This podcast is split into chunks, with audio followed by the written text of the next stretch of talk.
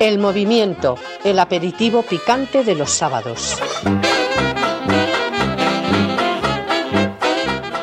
Sean todos bienvenidos al movimiento, su casa en la radio, en Decisión Radio, la casa de los valores.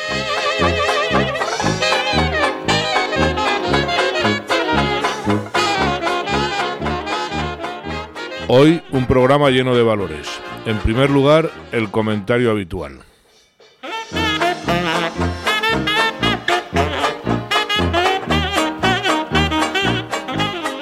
A continuación, nuestra sección Megáfonos sin alma por nuestra compañera Alicia Bódalo.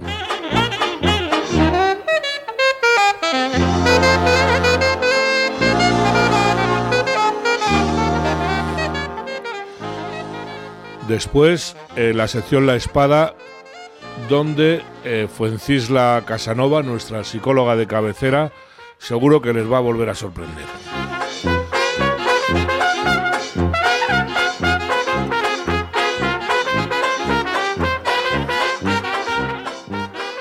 En la memoria, un tema eh, que vamos a plantear de una manera distinta, un tema que todo el mundo conoce, pero que hoy eh, lo, van a, lo van a ver con otro prisma.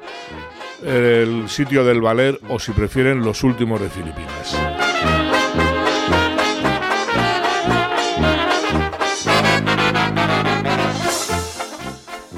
Tendremos también una entrevista con Arancha Cabello, concejal del Ayuntamiento de Madrid.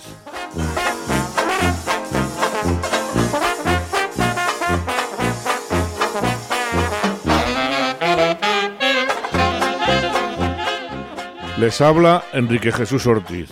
Esperamos que este programa sea de su agrado.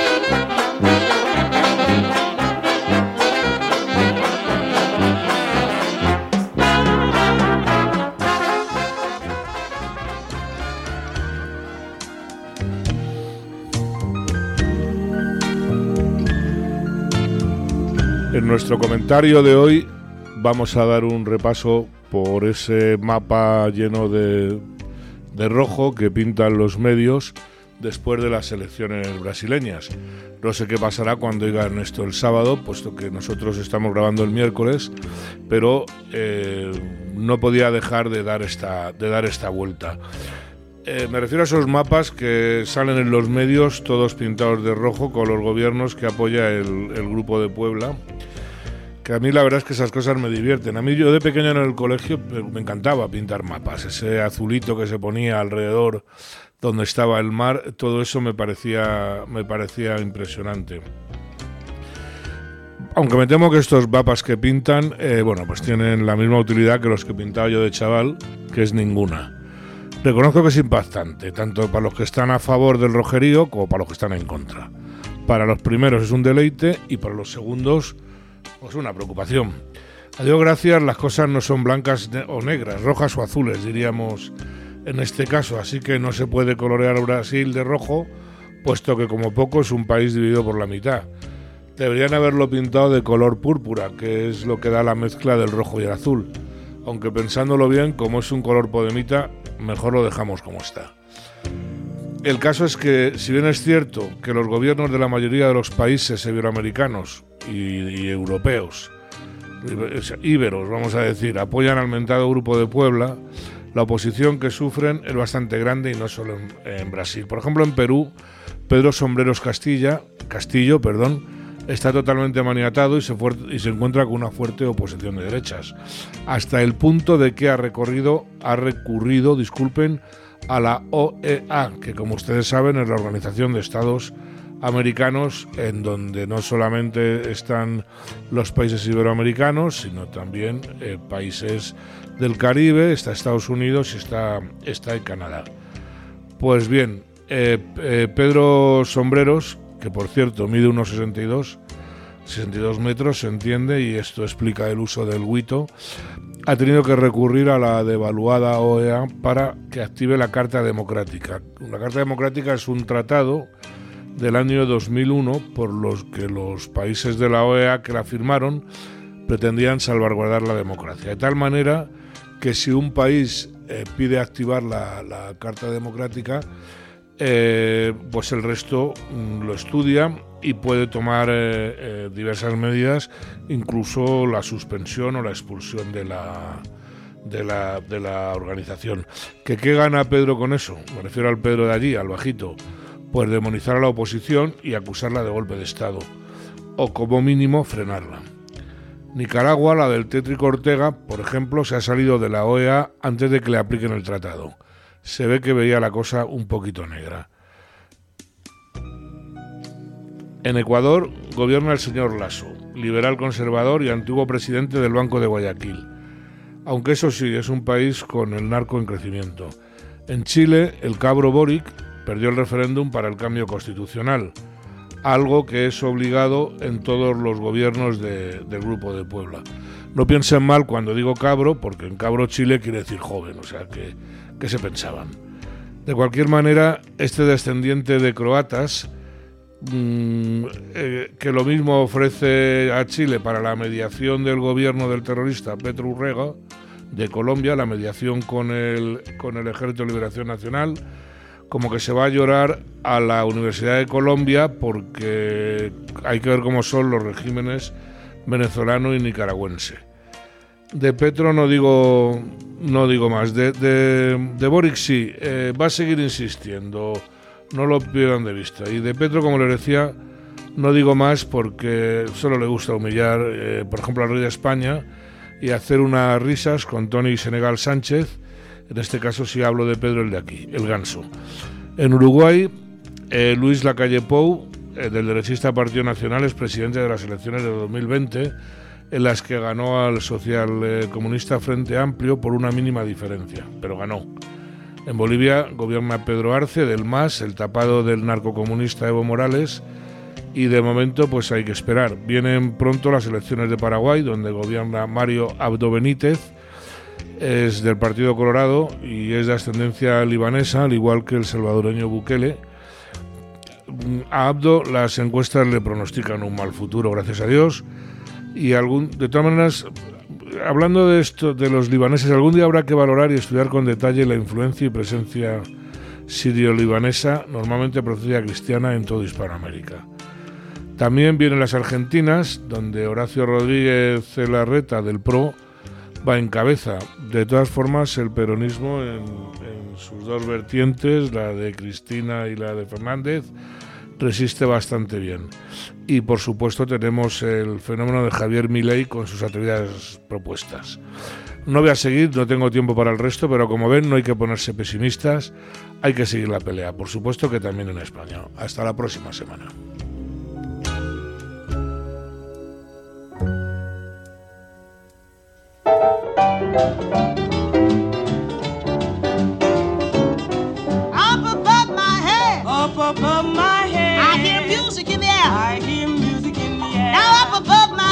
up above my you know. I hear music in the air. I hear music in the air. Up above my head. Up above my head. I hear music in the air. I hear music in the air. And I really do believe. Yes, I really, I really do believe that there's a heaven somewhere. Heaven somewhere. Up above my head. Up above my head. I see trouble in the air. I see trouble in the air. Up above my head. Up above.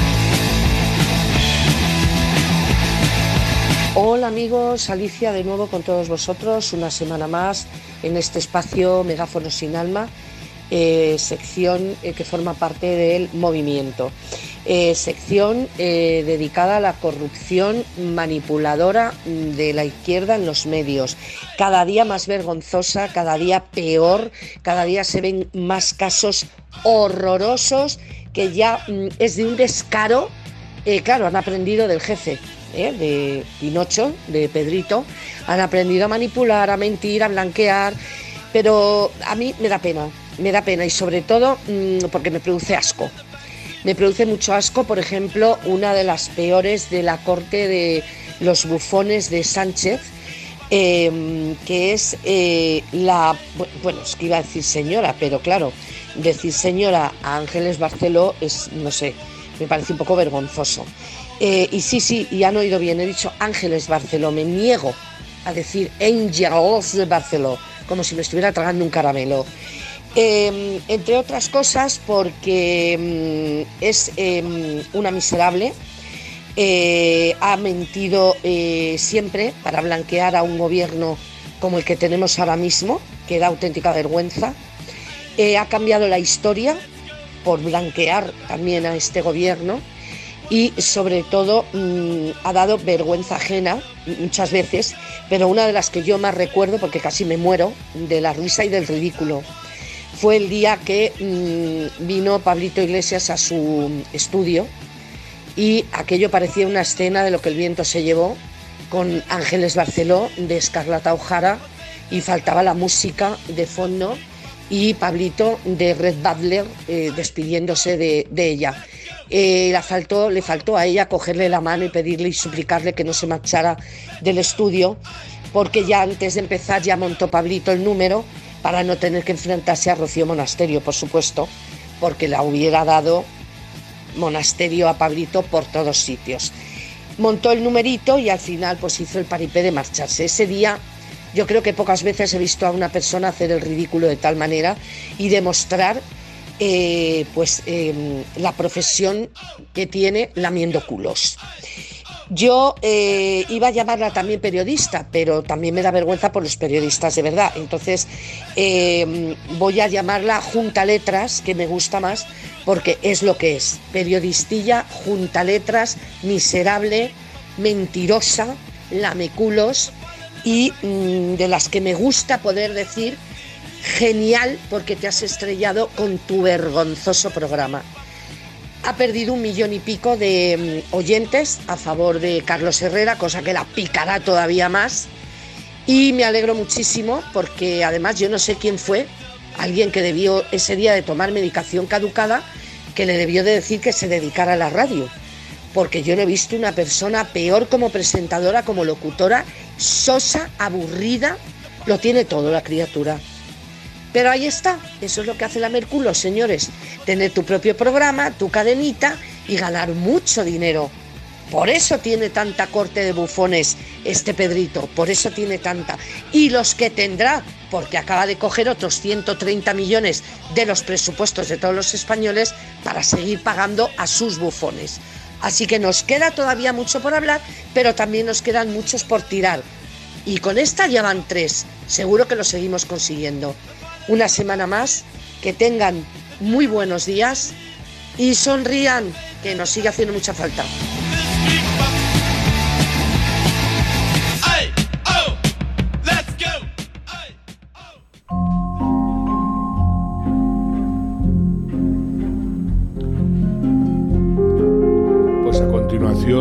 vamos a empezar con eh, nuestra compañera Fuencisla Casanova y su sección La Espada, donde vamos a seguir donde, bueno, vamos a seguir donde lo dejamos la, la, semana pasada, que hablábamos de la pantalla y cómo por una pantalla se introduce el mal.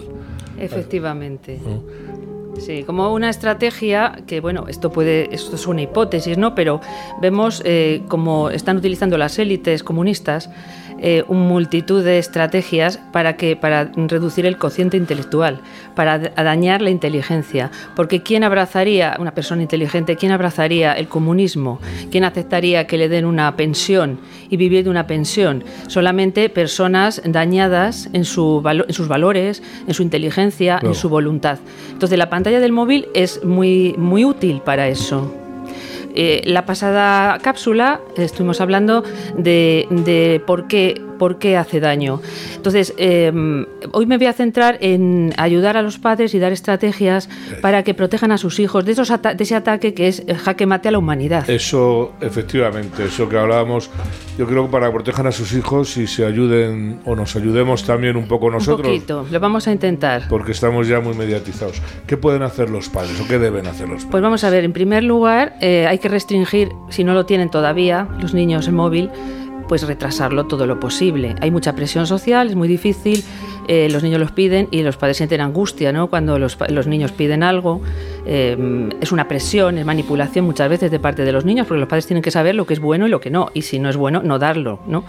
Pero eh, si no lo, no lo tienen todavía, hay que retrasarlo todo lo posible. Ahí hay un momento eh, que todo el mundo entiende que un niño de 5, bueno, casi todo el mundo entiende que un niño de 5 o 6 años con un móvil eh, no va a ningún lado, ¿no? No, pero se lo dan, ¿eh? Que yo tengo, conozco casos, En, la, en la clínica de, de, padres que, y madres que les dan un móvil. ¿Por qué? ¿Tan pequeñitos? sí, porque el móvil, vamos a ver, es una dejación de la función paterna.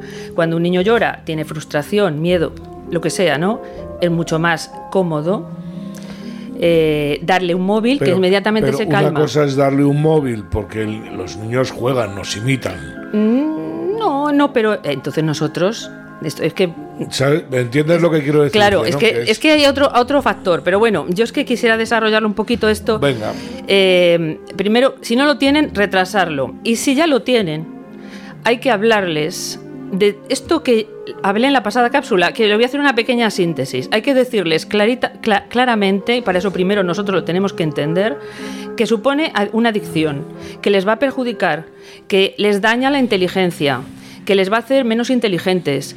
Eh, o sea, de una manera muy sencilla, tenemos que transmitirles y, enseñarles por qué les, no les damos el móvil, por qué se lo quitamos, por qué les quitamos el móvil, por qué les quitamos la tablet, por qué no les dejamos jugar todo lo que quieran con la tablet. Bueno, y se lo tenemos que explicar. Para eso, primero nosotros tenemos que estar convencidos. Porque si no, si no, no podemos convencer a nuestros hijos. Es que no me hace caso. Es que, a ver, tú estás convencido. Tú lo dices seguro.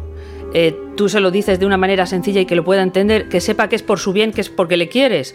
Y en ese, y en ese caso también hay que actuar en consecuencia. Si tú hablas a tu hijo, pero no actúas y le quitas el, dispositivo, él, no le estás dando un único mensaje, le estás dando dos mensajes. Pero aquí, vamos a ver, yo que lo de razonar con los niños eh, siempre lo he puesto un poco en duda, no es que no haya mm. que razonar con los niños, mm. pero yo pienso que bueno, pues la autoridad eh, paterna y materna es muy necesaria. Yo creo Por supuesto, que, sí, sí, sí. que a veces tú el otro día hablabas de las frustraciones, sí. Mm, que a veces eso que decían nuestras madres con la zapatilla en la mano, de porque lo digo yo, ¿no? Ya, ya. Eh, vale, a lo mejor suena un poco fuerte, pero es que no todo se puede explicar a un niño. Sí, esto sí, esto sí. Un padre tiene que ser, tiene que ejercer su autoridad de forma coercitiva tiene que ser coercitivo, pero, pero razonando. O sea, yo lo hago, pero no porque sí o porque, porque si no, ¿qué piensa el niño? Mi padre es malo, mi padre me lo está imponiendo porque me quiere pero fastidiar. Lo hago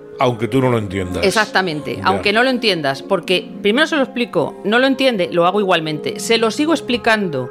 O sea, yo no dejo, o sea, no, no, se consigue a la primera, ni a la segunda, ni a la tercera. Hay que insistir, insistir, insistir y buscar diferentes maneras de explicarlo hasta que el niño lo entienda y que sepa que es por su bien y lo acepte. Nadie acepta algo así de porque estamos diciendo que es una adicción. O sea, el niño saca un placer de coger la pantalla. Entonces, eso eh, va a ejercer una gran resistencia. por ejemplo, un videojuego que es normalmente donde acaban los niños en los totalmente, videojuegos. Totalmente. Tú no eres partidaria de los No, para nada, no, no, pero no es que no soy partidaria, es que eh, la, científicamente se sabe que, producen, que provocan adicción y que impiden el desarrollo de otras capacidades que tenemos los seres humanos, eh, como por ejemplo la voluntad, porque dan una gratificación inmediata, no hay un esfuerzo. Sea, mm, luego decimos, es que no hay cultura del esfuerzo. No, lo que pasa es que se están utilizando eh, aparatos, dispositivos, estrategias, etcétera, que, mm, que, impiden que el niño se esfuerce y desarrolle el gusto y el placer de, leer un libro, de mirar una puesta de sol, de, escuchar a sus padres. No me escucha, no le interesa. No eres una pantalla, no emites eh, mm, eh, color, luz, entonces no les, no les interesa. Y en el caso de un niño que, digamos, ya se ha enganchado, que los vemos. Eh, sí, estoy hablando del caso de un niño que se ha enganchado. Que ya está, que está eh, hablando con el, móvil, aunque estés al lado, o vamos, escribiéndote.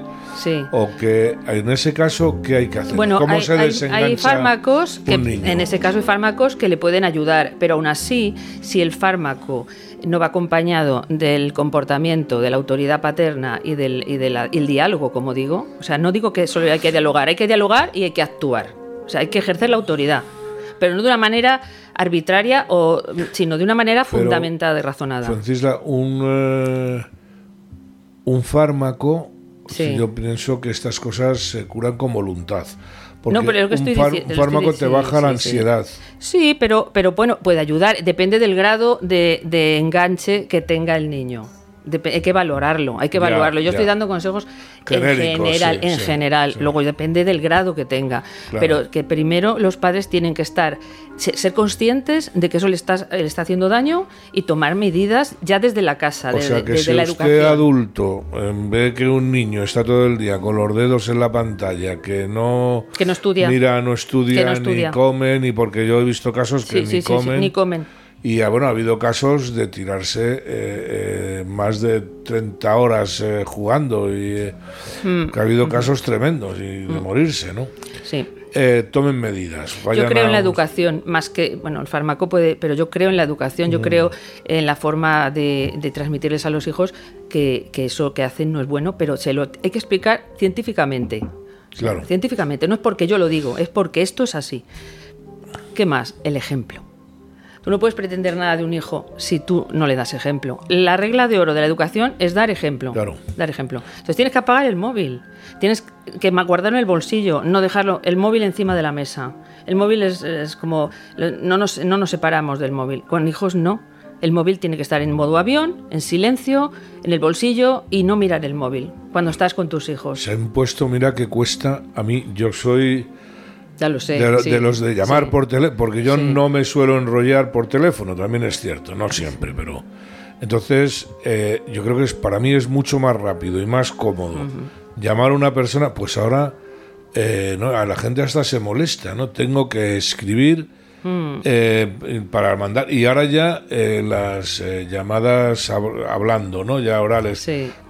Llámame, no, me, estés... Sí, la verdad es que no hay nada como el contacto, aunque hay un aparato por medio, pero es mucho mejor el, hablar con, la persona. Estamos así. De eso se trata, de eso se trata. Claro, pero ya se ha impuesto esa forma de... Eh, bueno, nos lo, lo, han impuesto, no, nos lo han impuesto. No, pero socialmente... Socialmente. Yo ya hay gente que eh, la tengo que escribir porque no veo otra manera y a mí francamente me molesta, o sea, es una cosa que me, me, revienta, ¿no? Te entiendo perfectamente. Pero los niños que vengan ya no van a saber hablar es... Ya, claro, de eso se trata. Eh, a ver, es un ataque a la inteligencia, a las capacidades de, humanas superiores y, no saben hablar, no saben escribir, no saben leer eh, y no se conectan entre ellos, se conectan a través de un aparato, con un aparato. Esto es algo que viene de arriba. a mí me llama la atención la de analfabetos funcionales que hay. Es muy triste, lamentable. Eh, la de falta de ortografía que cometen después de haber hecho eh, la ESO, la EGB o el BUP o todo lo que haya por mm, ahí. Pero esto, esto tiene que ver con, el, con esto que estoy diciendo.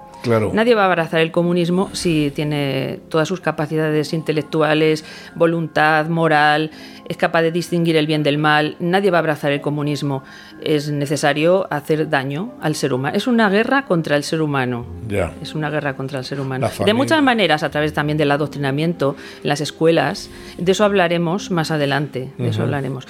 ¿Qué más pueden hacer A los ver, padres? Eh, porque hay que frenar esta sobreestimulación que tienen con la pantalla, ¿no? Hay que, hay que limitarla. Hay que limitarla. Entonces, ¿qué pueden hacer? Pues eh, hay que frustrarles. No se les da todo inmediatamente, Claro. porque tienen que fortalecer la corteza prefrontal, la voluntad. Eh, les, les damos una, por ejemplo, un consejito, darles una asignación semanal y que ellos ahorren y cuando tengan en su chita dinero suficiente, se compren algo que quieren, que aprendan a esperar. Eh, ¿Qué más? Para, fortale- para fortalecer la voluntad hay que dejar que desde muy pequeñitos hagan ellos solos todo. O sea, que hagan su cama. Eso es, un- eso es una tarea, eso es un- requiere planificación, es una resolución de un problema, ¿no? Un problema mínimo, pero que hagan todo, que se aten los cordones de los zapatos para fomentar la autonomía. Esos cuartos de los niños que entras eh, Sí, caóticos. caóticos, ¿no? Que eso, vamos, Sí. en mi infancia, eh, aparte de que no teníamos un cuarto cada uno, que Sí. dormíamos varios en un cuarto, es que ni se te pasaba por la cabeza, mm, vamos, dejar una camisa por ahí en medio. Bueno, pero o- las madres lo hacen todo, ¿eh? Las madres, las madres hacen las camas, las madres atan los cordones de los zapatos. En- Por lo menos lo que yo me he encontrado a lo largo de, de Pero años porque de- tienen, de tienen profesión. un- uno o dos niños. Cuando tenían como mínimo cuatro o Sí, cinco, sí, la verdad que es una ventaja tener hijos, eh, tener una familia numerosa, tener hermanos. Claro. Es una ventaja, porque es mucho más fácil crecer bien, desarrollarse bien y desarrollar la inteligencia, porque hay una competencia y, y- y no, te, no están encima de ti tus padres. aunque Te no tienes sea más que buscar para tú la vida. No, claro, claro. Te tienes que, exacto. Claro. es una cuestión de supervivencia. No, sí, sí, Cierto, eso, eso cierto. mm, supongo que habrá estudios ¿no? sobre ese fenómeno. Claro, sí, Pero- todo lo que digo está fundamentado Me, me científicamente. refiero al tema de las familias numerosas, ¿no? Al hecho de, de que eh, el niño ahora que se cría solo. o- Sí, bueno, solo, solo con esto. so- con esto. Bueno, eso, perdona. Esto es un el- objeto el intermediario, te- es un objeto transaccional, un objeto intermediario. claro, claro. Y, y este ejerce, ejerce la función paterna, el, el móvil. No es el padre, no la madre. Me, me molesta, estoy. Toma, el móvil. En una mesa no le, le- no le tengo que educar, le doy el móvil y, y mira el móvil y está tranquilo. No, le tengo, no me tengo que esforzar. Es.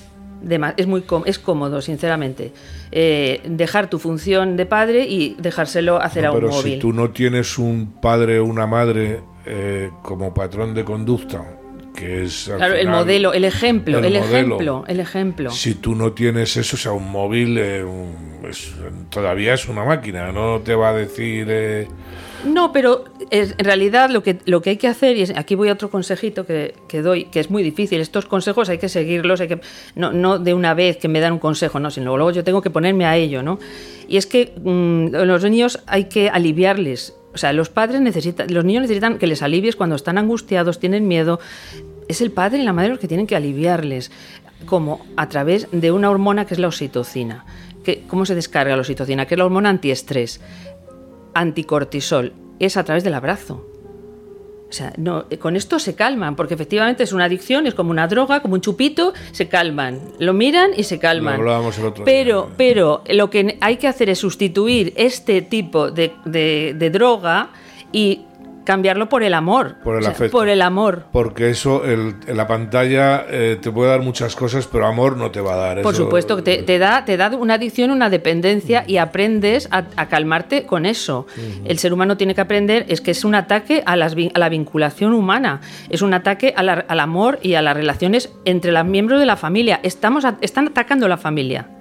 Porque los niños reciben el amor y, le- y- y la, y el- la tranquilidad de sus padres. Ahora usan el móvil. Pero tú, tú fíjate, a mí me, me preocupa porque pasan de pequeñitos de engancharse a las pantallas, pero es que luego a los 14, 15 años empiezan con los porros, etcétera, etcétera. Entonces, que algún día de- deberíamos hablar de eso. de- Bueno, estamos plazo hablando un poco de algo simil- similar. Le falta amor, falta buena relación con los padres, falta una buena vinculación con los padres. Mm. Por eso agarran un porro, por eso agarran, porque no se calman de ninguna manera, no consiguen el- la calma, la tranquilidad le tiene que venir de que sus padres se sientan a escuchar con ellos, a- a- se sientan a hablar con ellos, les entienden Y a escuchar, claro. le- y a escucharles, les entienden, eh, les ayudan a regula- regular sus emociones, porque el padre les regula las suyas. Claro.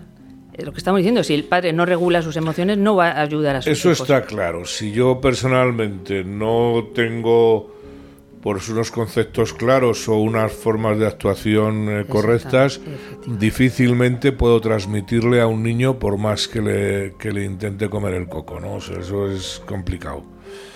Muy bien. ¿Qué más pueden hacer los padres? Eh, los padres tienen eh, eh, tienen que ser eh, como diría yo tienen que tener muy claro lo que hace daño y lo que no hace daño a sus hijos lo tienen que tener muy claro Mm, porque si el, el niño ve duda por ahí va a empezar la manipulación Eso es lo que hablábamos. la manipulación de los niños es terrible porque Eh, produce una angustia El a esfuerzo padres. paterno que hablábamos el otro día, que todos hemos caído en eso, yo el primero, ¿no? De dejar el niño viendo los dibujos animados Mm. porque tienes cosas que hacer y el niño lo dejas en un sitio quieto. Eh, también es un poco el modo de vida, porque antes, Mm. de- yo cuando era un chaval bajabas a la calle a jugar al, al fútbol, Mm. pasaba un coche cada media hora, eso también es cierto, ¿no? Estabas en, en la calle de abajo de tu casa, eso ha desaparecido, o sea, el, el- el mismo hecho urbanístico o, o la forma de vivir está también empujándonos a eso. Todo nos está empujando a esto, es la verdad, todo nos, em- nos empuja y, mm, y no digo que sea malo, a ver, es bueno, es un avance en muchos aspectos, es una herramienta de trabajo, nos ayuda, pero ¿qué ocurre? Que si tú recurres siempre a una herramienta externa, pierdes tus capacidades. Sí, pero O yo sea, me- lo que no se usa se pierde, esa es la regla básica Yo me de refiero a una, cerebral. a una cosa que tú estás comentando que creo que, que es que eso va misa, vamos, que es que, claro, al final seguimos siendo animales sociales, no hay vuelta, ¿no? Eso está claro, ¿no? Deberíamos seguir, eh, parece como si nos quisieran llevar a la soledad, Pero es lo que es, al, a al aislamiento. Cuando tú vives en una casa donde no hay calle, como yo te decía, Mm, la gente ya los barrios nuevos no tienen ni locales, ya Sí. se no pueden bajar, tienen que ir a un centro comercial o tienen que, que, eh, comunicarse por la maquinita. O sea, a los niños se les aísla cada vez más en una habitación con una, dos o tres pantallas delante. Sí. Es eso, es que realmente es, Es que eso, se ¿no? ve, ahora se ve, fíjate, eso que dices es muy interesante porque ciertamente como nos empujan a estar en casa, vivimos en una ciudad, ¿por qué no, eso no fomenta los vínculos? ¿Cómo- Eso no, porque son, son un montón de socializas? sociedad, Claro, de soledades. claro, claro. El papá con el ordenador, el niño Eso con, ne- es. con Netflix, la mamá con el móvil. O sea, son una familia, pero no hay relaciones eh, de amor, de, no hay comunicación, son soledades. Es lo que nos, ha- nos arrastra toda esta tecnología, a vivir juntos pero separados. Entonces, ¿qué es el, ¿cuál es el antídoto? Es la unión familiar, es sentarse a hablar, es coger un libro eh, de, de lo que es de, mm, de clásico, de las fábulas de Samaniego, leerla en voz alta, eh, que cada uno dé su opinión. A ver, mm, no sé, eso genera, genera pensamiento, genera unión familiar. Es por poner un ejemplo Antes- estúpido, antes ¿no? te contaban cuentos. Claro, sí. te contaban cuentos. Ahora te ponen un. Ahora te ponen una, un sí, aparato- te ponen un aparato, te ponen, te conectan un, un aparato que te cuenta una historia. No, es el padre el que tiene Claro. que hacer para fomentar los vínculos. Cuando hay una buena vinculación y un apego seguro con los hijos, lo- los estamos protegiendo de las adicciones, de todas, de la de la pantalla, del porro y absolutamente de todo y de todas las adicciones que les van a intentar eh, em, eh, in- introducir a través del adoctrinamiento en las aulas. Claro. Que eso es otro, ese es otro gravísimo. tema, es otro tema. Gravísimo. Sí, son que merece un apartado aparte. Sí, sí, estamos tocando cosas que Sí. ya iremos desarrollando en el futuro, porque realmente a mí este tema que has traído es, me parece mm, importantísimo. Había que acabarlo hoy, esos consejos para los padres. Y luego también buscar un poco la manera de vivir en un sitio donde los niños puedan vivir. Los niños y los viejos eh, se les aparca, se han desplazado, los viejos también. Yo También. Estoy absolutamente en contra de las residencias de ancianos. Eh, comprendo que, pero vamos, me parece que, que en algún sitio tienen que estar. porque en una casa, el modo de vida, ahora queremos irnos de viaje a no sé dónde, al extranjero. O sea, eh, la forma familiar de vida ya se ha roto. Sí, sí, los vínculos familiares están muy deteriorados. ¿Cuántas chicas jóvenes te dicen yo no quiero tener un hijo porque me va a complicar la vida? Ah, normalmente hasta que lo tienen, porque descubren el sentimiento maternal o paternal en nuestro caso que también llevan dentro, ¿no? Pero es... Mm. ¿Qué cosas, Francisla? La verdad es que... Cosas terribles, ¿eh? Sí, pero fíjate, mucho más importante que estar hablando de lo que ha hecho eh, Pedro Sánchez o el PP o, o quien sea. Bueno, que también vamos a hablar de Pedro Sánchez. Sí, no, bueno, pues me imagino que si le hacemos un análisis eh, sale un psicópata. Psicopático. Psicopático, ¿no? Pero me refiero que estas cosas influyen mucho más en nuestras vidas. Por supuesto. Que, que todo esto. Bueno, pues eh, yo creo que ha estado muy bien. Eh, la semana que viene, eh, si puede ser, te esperamos, si no la otra. Sí, dependiendo. Y el, a ver qué tema nos traes, porque a mí esto, y creo que a nuestros oyentes también, me parece interesantísimo. Yo creo que sí que les viene muy bien y, ojalá que ojalá que puedan hacer algo en relación a, a proteger a sus hijos. Muy bien, pues hasta la semana que viene entonces.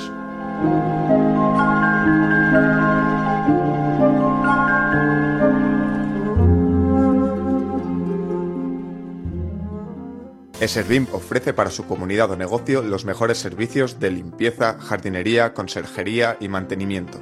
Además, al contratar con nosotros, ahora le regalamos un sistema de seguridad y control de accesos para proteger toda su comunidad.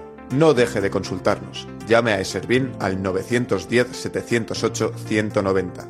Usted a lo suyo. De sus instalaciones nos ocupamos nosotros. 910-708-190.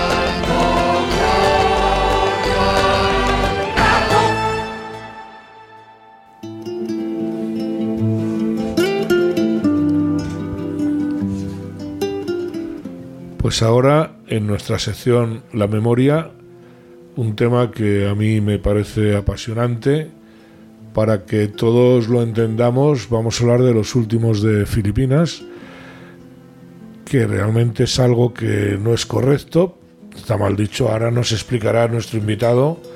Miguel Ángel eh, López de la Asunción. Buenos días, Miguel Ángel. Muy buenos días, Enrique, y muchísimas gracias.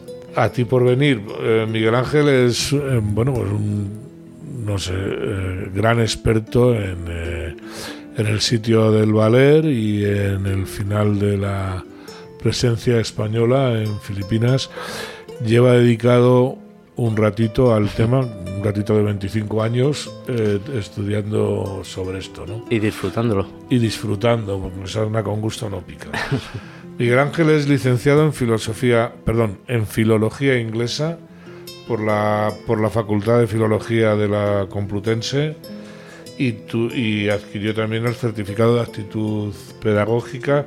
Voy a ir rápido porque realmente el currículum es de esos eh, que nos daría para, para todo el rato. El, el, certificado de actitud pedagógica por el Instituto de Ciencias de la Educación. También es eh, miembro de la Asociación Española de Historia, de Historia Militar. Militar. Eh, es eh, asesor histórico de la Fundación Blas de Lezo y asesor de la Federación Española de Asociaciones de Historia. Eso es ya con esto se hacen una idea de que estamos ante un experto mm, de los buenos.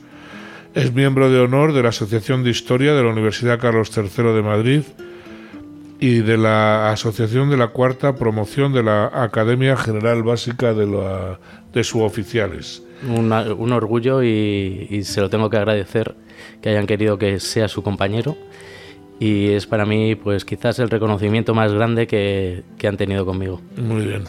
Bueno, pues tiene diversos galardones, tiene el diploma acreditativo en los premios Revista Ejército, que yo además sé que colaboras con la, con la revista Ejército más o menos habitualmente, ¿no? Eh, eh, he colaborado con el Instituto de Historia y Cultura Militar en varios uh -huh. eh, y también creo que es algo que en la medida de lo posible deberían hacer todos los investigadores. Hacer más grande nuestro ejército es hacernos más grandes a nosotros claro, mismos y es claro. un orgullo. Sí, que no se nos olvide porque es una institución fundamental de cualquier país y aquí parece que la queremos que la queremos ocultar, ¿no? Mm, eh, Este galardón le fue dado eh, por un artículo titulado Claves para la exitosa defensa de la posición del Valer. Rápidamente es eh, coautor de dos libros, los últimos de Filipinas, Mito y Realidad del sitio de Valer, y uno que ha salido recientemente, hace, en septiembre creo, ¿no? Es... El 28 de septiembre, hace nada, muy, muy escasas muy fechas. El primero no lo van a encontrar, está muy mm. complicado. Yo eh, ni ver libro y no les digo el precio porque es, es, impagable, pero tenía ganas de leerlo. Pero ahora ha sacado este que está todavía calentito y que es, bueno, pues eh, eh, digamos el, el, primero corregido y aumentado, por decirlo de alguna muy, manera. Muy aumentado. Muy aumentado. Se titula El sitio de, de Valer, la heroica gesta de los últimos de Filipinas. Así es. Y, y, lo voy a dejar porque si no, no sí, nos sí, vamos sí, a comer el, el, tiempo.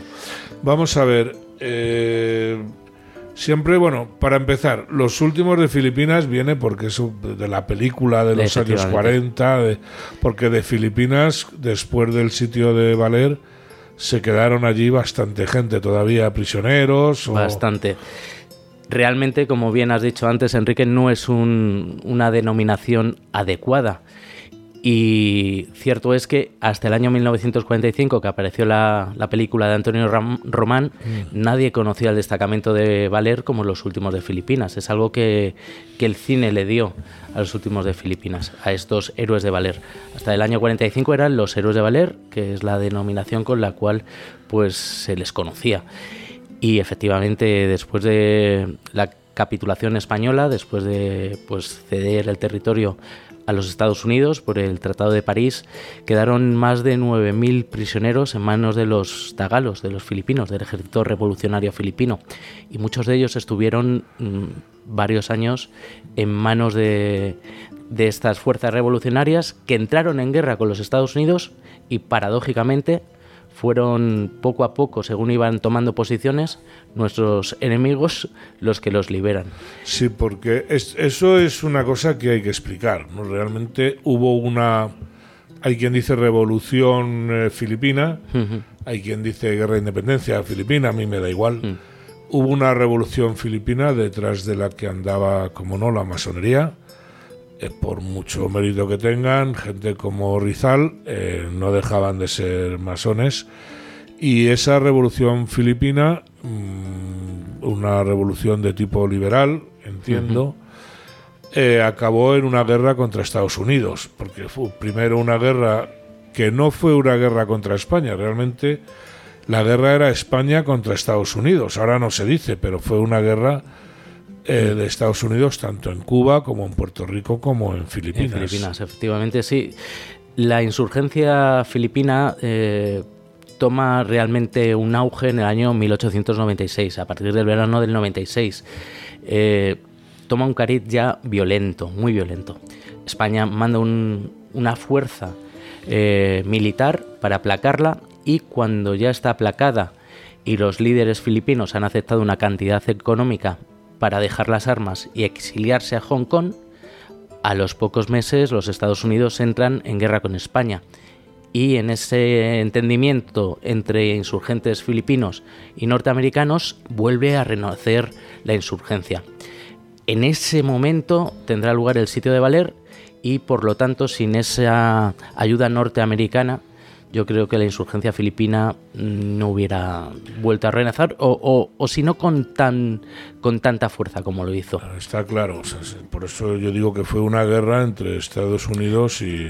Y ojo que tampoco se dice, pero con la injerencia de muchas eh, naciones no beligerantes, pero que indudablemente se pusieron del lado norteamericano. Estamos hablando del Reino Unido, que desde Hong Kong pues ayudó a la armada del almirante de Dewey, Japón o Alemania.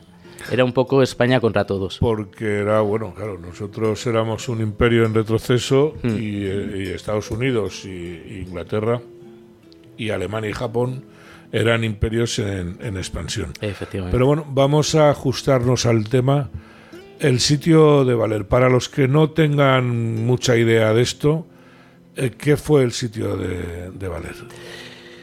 Pues el sitio de Valer es una gesta militar pero ante todo es una gesta humana. Un pequeño destacamento español escopado por fuerzas filipinas cuando ellos se creían que estaban en época, digamos, de paz. O sea, Valer era una población a al otro lado de la isla de Luzón, de Manila. Sí, la contracosta, efectivamente. sí, que todo el mundo entienda que en aquella época las comunicaciones con Manila eran imposibles por la selva, montaña, etcétera.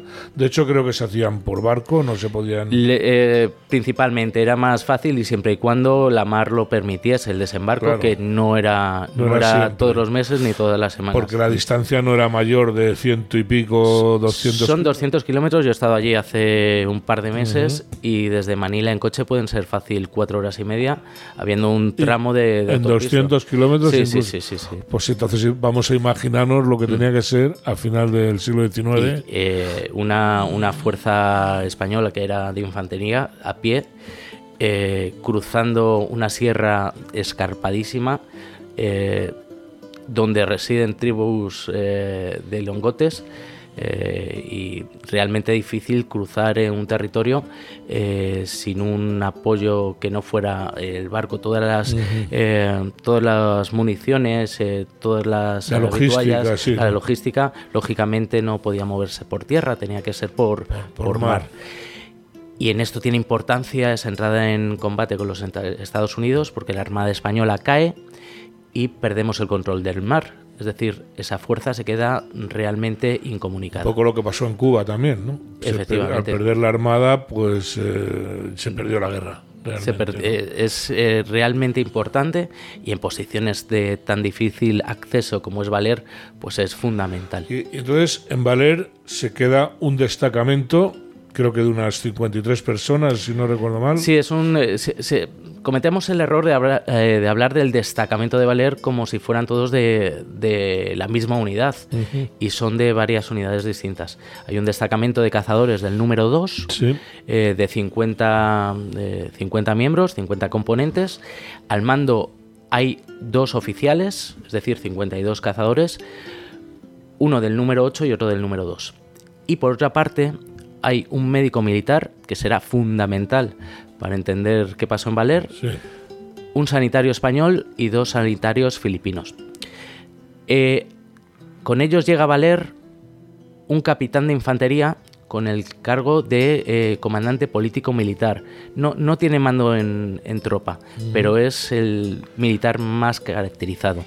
Y curiosamente, fíjate cómo es la historia, que empezamos, pues llegamos a América con una cruz, también había un fraile franciscano al comienzo del sitio, que al final del sitio eh, son otros dos compañeros eh, que entran a mitad del mismo, como parlamentario de los españoles, eran prisioneros de los filipinos, en el mes de agosto llegan allí y dicen, bueno, somos españoles, ya que estamos, nos quedamos. Esa, esa parte de los franciscanos, que es una, un hallazgo, o algo que vosotros lo habéis puesto de relieve porque no se había estudiado nunca y es importantísimo. Eh, porque realmente ellos, el testimonio es fundamental para poder entender el sitio, ¿no? Nos ha, ayudado mucho la comunidad franciscana. Hay un, eh, un archivo, que es el Archivo Franciscano Ibero Oriental, que estaba aquí en Madrid Está ahora mismo, lo han cambiado, está en San Francisco el Grande, totalmente desconocido, nadie pasaba por allí y mantenían una documentación excelente. Entre ella, entre esta documentación, las memorias de uno de los frailes supervivientes, que nos han ayudado muchísimo. Pero fíjate tú, yo, yo soy, soy creyente, soy practicante. Si tengo que entrar en combate, si sé que tengo un médico, pues voy digamos, más tranquilo. Pero si sé que tengo un, refuerzo espiritual, para mí es fundamental. Está claro. Y el papel que hicieron esos tres franciscanos, pues es realmente importante. Acompañaron a los soldados que cayeron en el sitio hasta el último momento y dieron un soporte como, como refuerzo a esos soldados que estuvieron allí dentro, ni más ni menos que 337 jornadas, que se dice pronto. 337 eh, jornadas, eh, pues si has nombrado eh, los 50 y pico cazadores, 60 personas como mucho. No entraron todos, ¿eh? Alguno se fue antes de, se Fue, se fue a tiempo, ¿no? Sí. bueno, eso es muy interesante porque cuando hablamos de una gesta así, eh, nos estamos eso, imaginando esa película de los últimos de Filipinas de los años 40. Fantástica, por otra parte. Muy buena. Y ahí ha quedado, y no te digo la canción, que ha pasado a la historia, ¿no? Pero realmente eh, es un hecho y vosotros lo, lo hacéis patente con sus glorias y con sus miserias. Sí, y fíjate que yo cuando empecé en esto tenía cierto miedo. unas personas a las que yo tengo tanta admiración a ver qué me voy a encontrar pero esas miserias, esas sombras, son muy pocas realmente. Yo, yo solo veo un ejemplo de, amor a la patria, de cumplimiento del deber. Ahí realmente a mí me ha llamado la atención el hecho de que en una gesta heroica, con todas las letras, muy difícil, aparte de ser un hecho militar notable, porque es aguantar un sitio Busquen ustedes eh, las fotos del sitio donde estaban encerrados, que era, era una iglesia, que parece mentira que ahí dentro aguantaran, o sea, las defensas eh, estaban perfectamente, eh, estructuradas, la comida, la... Bueno, de hecho la prueba está en que la mayoría de las bajas fueron por enfermedades, beriberi, disentería, etcétera. Salvo dos soldados que, que fallecen por herida de fuego enemigo, y dos que son fusilados. Fusilados al final. Eh, la mayoría de la inmensa mayoría de las bajas españolas son por, por enfermedad. Mm.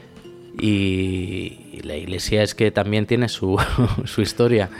¿Ah, sí? sí, porque Valer sufre en el año 1741 lo que creemos que fue un tsunami, una crecida de aguas, eh, que acaba con, con, la inmensa mayoría de la población y que eh, obliga a los franciscanos a mover la ubicación de Valer se, se, mete un poco al interior y, y, hacia el norte para protegerla.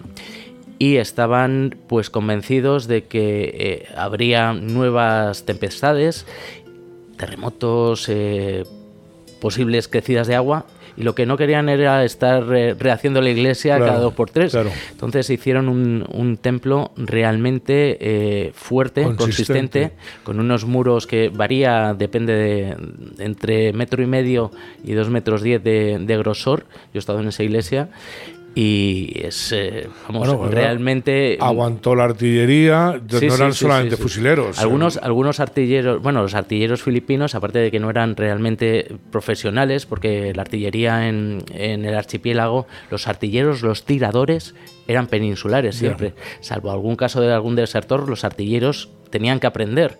Eh, Esos cañones de requisa, pues no, no eran fáciles de, de utilizar pero duraban eh, muy poco tiempo porque los tiradores españoles, que eran excelentes tiradores, en cuanto veían un artillero, eh, su esperanza de vida era, era mu- pequeña. muy, muy Sí, hay- reducida. no recuerdo el nombre ahora, pero ahí creo que era de Huelva. Hay un, un- uno de los cazadores. Jiménez Berro, Jiménez Berro. que ¿no? en el nuevo libro he tenido la fortuna de contar con la ayuda de su nieto Diego, Diego Torres, que estuvo viviendo 14 años con él y 14 años dan tiempo para, Ah, pues, para claro. mucho. Hace poco estuve, eh, eh, Diego recibió un libro y me dijo, mira macho, qué, qué contento estoy.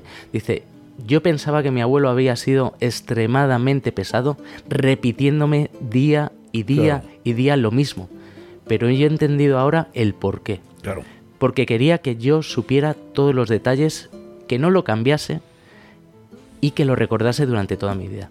Y mira, a mí me ha ayudado muchísimo. Me ha dado hasta motes, me ha dado eh, pues cosas que en los archivos Claro, no figuran. no figuran. Claro, claro, claro. Y pues eh, todo, todo ayuda. Si el libro, si la primera y segunda edición de- del otro libro eran, desde mi punto de vista, y está muy mal que lo diga yo, una publicación fantástica, Mm. está, te puedo asegurar, Enrique, que estoy muy, muy orgulloso. Pero poco se habrá quedado ya por. Poco quedará Uf, por investigar, pues, pues yo creo, eh, del anterior libro hubo muchos compañeros historiadores, muchos medios que decían que era el libro definitivo. Y ahora hemos sacado un libro con 300 páginas más, Mm. repletas de novedades, fotografías inéditas, muchísimas. Tiene, el libro tiene 72 páginas, que se dice pronto, de fotografías y eh, un porcentaje altísimo inédito. Y nunca pondría la mano en el fuego. Todavía queda. Es, mm, a mí me ha llamado la atención la cantidad de fotografías que se hacía esta gente, porque hay fotografías de la iglesia por dentro, de la iglesia por fuera, de antes. de Eso se lo de- debemos más a los norteamericanos. Eh, los norteamericanos cuando toman la posición, enseguida, pues eh, meses más tarde, llega un fotógrafo y hace fotos. Con el último emisario que manda el gobernador general de Manila, un, te- un teniente coronel, para intentar eh, convencer a la fuerza que desistan de, de la defensa y que regresen. Misario español. Eh, sí, em, eh, Bueno, el esto es teniente curioso, coronel sí, Aguilar. sí. Fue un fotógrafo Sí. pero la fuerza, eh, los sitiados le dijeron, ni se te ocurra hacer una foto. Eh, vamos, en cuanto Por- te veamos colocar la cámara... Eh, eres un eh, espía, claro, ¿no? claro, Claro. ya ahí, existía ahí esa me llama la atención eh, porque bueno hay que decir que el eh, bueno el destacamento no sé si lo estoy diciendo bien Sí, se quedó a murió el capitán y se quedó a, la, a las órdenes de un teniente que digamos fue el que de alguna manera organizó y resistió que fue Martín Cerezo. Y todo es paradójico en esta historia. Eh, Martín Cerezo era un suboficial que sale una normativa ante la necesidad de oficiales para las campañas de ultramar, todo suboficial, él era sargento instructor en un regimiento en, Málaga, todo sargento que tuviera una serie de años, que eran seis, y una experiencia y que quisiese eh, ir voluntario a la campaña, ascendía directamente a segundo teniente, lo que actualmente sería un alférez. Es decir, Martín Cerezo no pasa en ningún momento por una academia, nadie le enseña Lo sé. Ah, sí, sí. y, vamos, eh, consigue algo inaudito que se... Digo lo sé porque, mm. eh, claro, he estado... Es que te quedas porque era un señor que efectivamente venía del campo, era, era un eh, digamos que se había metido al ejército pues un poco a buscarse la vida. Se había reenganchado del servicio y luego se había reenganchado el servicio militar y estaba, digamos, lo que hoy diríamos en trabajo de oficinas. Queda viudo y, eh, al quedar viudo se, se, va a Filipinas por estas circunstancias. Eh, su esposa cae enferma, mm. está embarazada y él deja ese puesto que tenía como sargento instructor para pasar a administración militar, a un mm. trabajo de oficinas. Mm, en expectativa eh, pues de lo que lamentablemente luego pasó posteriormente. Él antes de morir, su esposa, que bueno, se habían dicho verdaderas tonterías, que se había vuelto medio loco la muerte de la esposa, que va a Filipinas poco menos que inmolarse. Nosotros descubrimos con documentación que él solicita ir a Filipinas antes del fallecimiento de, digamos, como, pues, como promoción o como una forma Él de... Él ya sabe que su esposa va a, fallecer, quedarse en Málaga pues tampoco era... Era duro, claro. Y, él no va ni mucho menos a inmolarse, él va a, cambiar de aires y a, seguir sirviendo a España, eh, pues donde en ese momento era necesario. Claro, lo que pasa es que realmente la, digamos, la memoria mm, fundamental hasta que habéis mm. llegado era su libro, él escribió un libro. Efectivamente. o sea, era un personaje es realmente interesante. Porque Interesantísimo. Que sale del campo, o sea, es un líder natural. Efectivamente. Es un militar mm, que lo lleva, pues, desde el campeador, no sé dónde le vendrá.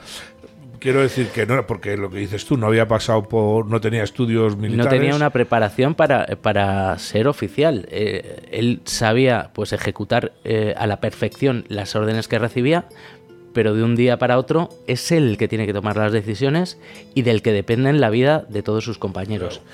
Y lo hace, consigue una cohesión de la fuerza como si fueran un solo hombre, que eso es algo que se ha estudiado en todas las academias militares. Y es un, a mí me llama la atención, no sé en qué película pues americana de eh, bueno, pues de propaganda militar, eh, ves eh, que de alguna manera la motivación de los soldados no es eh, ni Estados Unidos, es el compañero.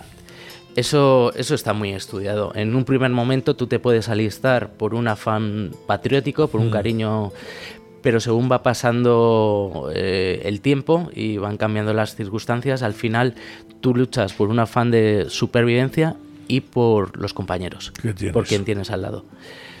Eh, y en este caso, pues podemos entender también, Enrique, la, la, historia de Valer como una historia de compañerismo. claro, pero hace falta un líder que lo genere, está claro, ¿no? Porque si tú ves, por ejemplo, las gestas de los conquistadores, la cantidad de divisiones que se generaban, ¿no? Mm. Entonces, y cuando esa gente sí que estaba aislada allí en, en, América cuando llegó, ¿no? Luego hay, hay de todas maneras cuestiones ahora que has comentado lo de lo de los emisarios hay incluso un momento claro ellos vivían aislados eh, no existía la radio no existía el telégrafo no existía nada y eh, incluso hay un momento que se mandan unos emisarios para decirles que la guerra ha terminado y que, que desistan y ellos no se lo creen, o sea, creen que es una artimaña de los filipinos, ¿no? Siempre de los tagalos. Sí, sí, lógicamente los tagalos en... O tagalos, perdón. Los tagalos en el primer momento pues intentan con los propios desertores del destacamento. Y ellos dicen, bueno, ¿cómo voy a creer a un desertor? Claro. No nos vuelvan a mandar ustedes desertores. Luego les mandan unos frailes franciscanos y les sale mal la jugada y estos se quedan en el sitio. Ah. Y luego le mandan prisioneros eh, españoles, militares, pero por H por B eh, no salen bien. Eh, eh, uno de esos emisarios dice, yo no me quería entrevistar con mis compañeros porque no quería en ningún momento ayudar a rendir una posición española que se estaba defendiendo. Luego, siempre se ha dicho que les han dejado olvidados, les han dejado olvidados a los de Valer.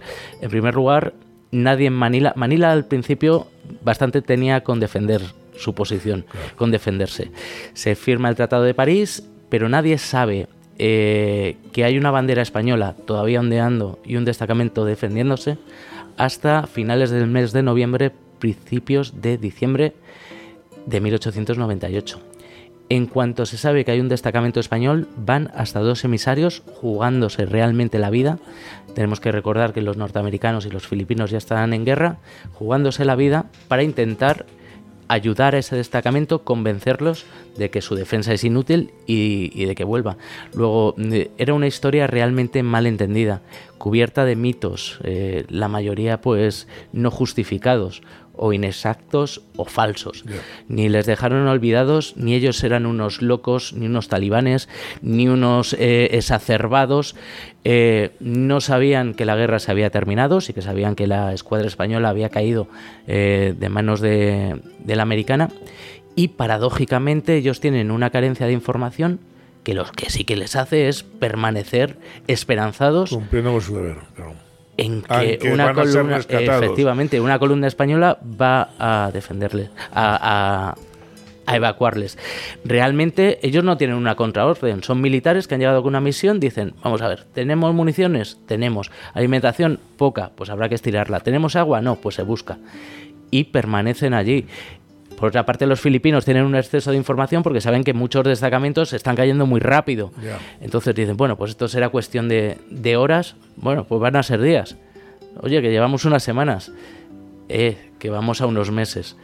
Y cierto es que también nos ayudó que eh, americanos y filipinos se enzarzaran entre ellos. Bueno, hay una hay un momento en que hay un barco norteamericano incluso que, que llegó a también a Valer y habló también, bueno, de hecho eh, los filipinos ya les atacaron al barco norte, bueno, bajaron a tierra y, eh, y, les atacaron. Como porque ellos fueron a rescatar a los españoles o realmente a qué fueron. Con la eh, con la ayuda del arzobispo Nozaleda, las autoridades españolas consiguen que los norteamericanos pongan fuerza, un vapor, Georgetown, para que vaya a valer y intente convencer a la posición española eh, de, su, eh, de la inutilidad de su defensa.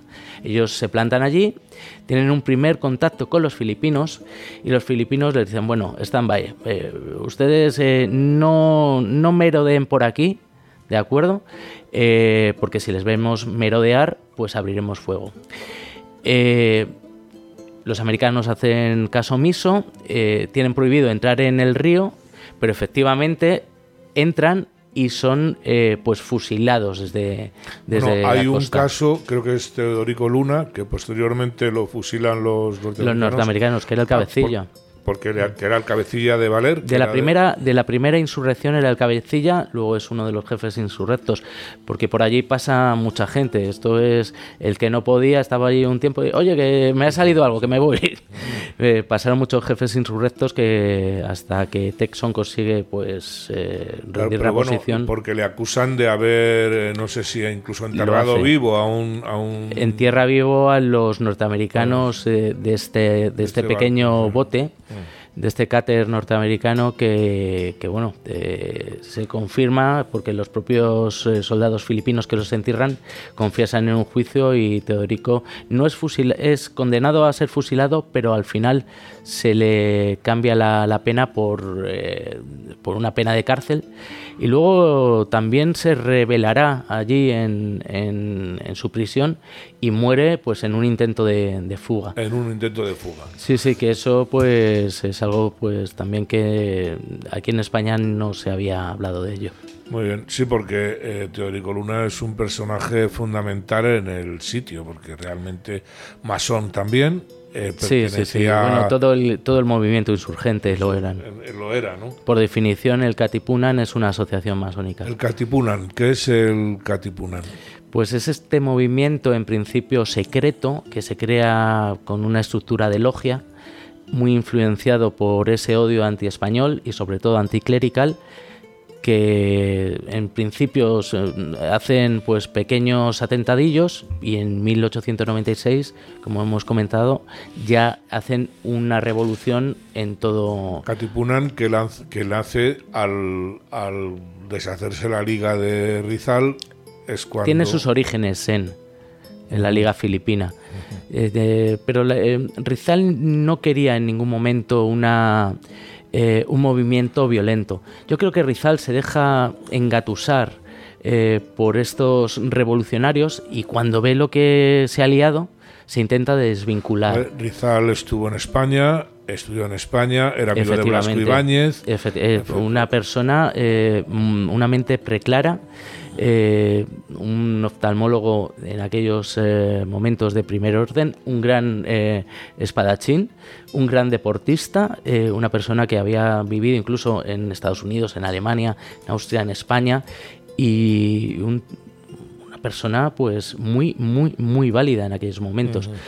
Eh, que no quería tanto una independencia filipina, sino que desde la península se les diera pues mayor atención. un reconocimiento de derechos que no tenían eh, de otra manera. O sea, no, no como, como casi todo en, en lo que es la independencia hmm. de las colonias. A mí me cuesta llamarlas colonias. No, tuvimos colonias, yo creo. No, tuvimos virreinatos. En esa guerra civil española, que hmm. fue la, Efectivamente. independencia. Sí, sí, es una guerra civil. Que para mí es una guerra civil. Sí, sí, lo como, es. Como a la conquista de América, yo le llamo guerra de liberación porque realmente, hombre, eh, tú no conquistas con destacamentos como el de Hernán Cortés es o tropas.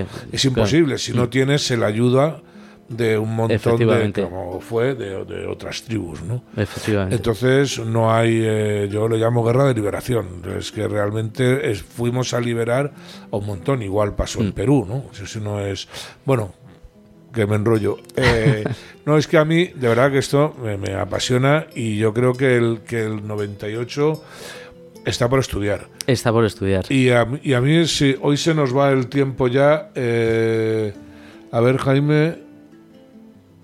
Sí, se nos va el tiempo. De hecho, nos hemos ido ya de tiempo, pero no importa, no pasa nada. Eh, sí me gustaría algún día que vinieras a hablarnos no ya tanto del sitio de Valer, de, sino de la circunstancia histórica que rodeó el, el 98. Yo, si te dejas, te... a vuestra entera disposición, yo pues le he dedicado mucho tiempo a esto, he disfrutado y mi principal interés es que los demás disfruten lo mismo que has disfrutado tú.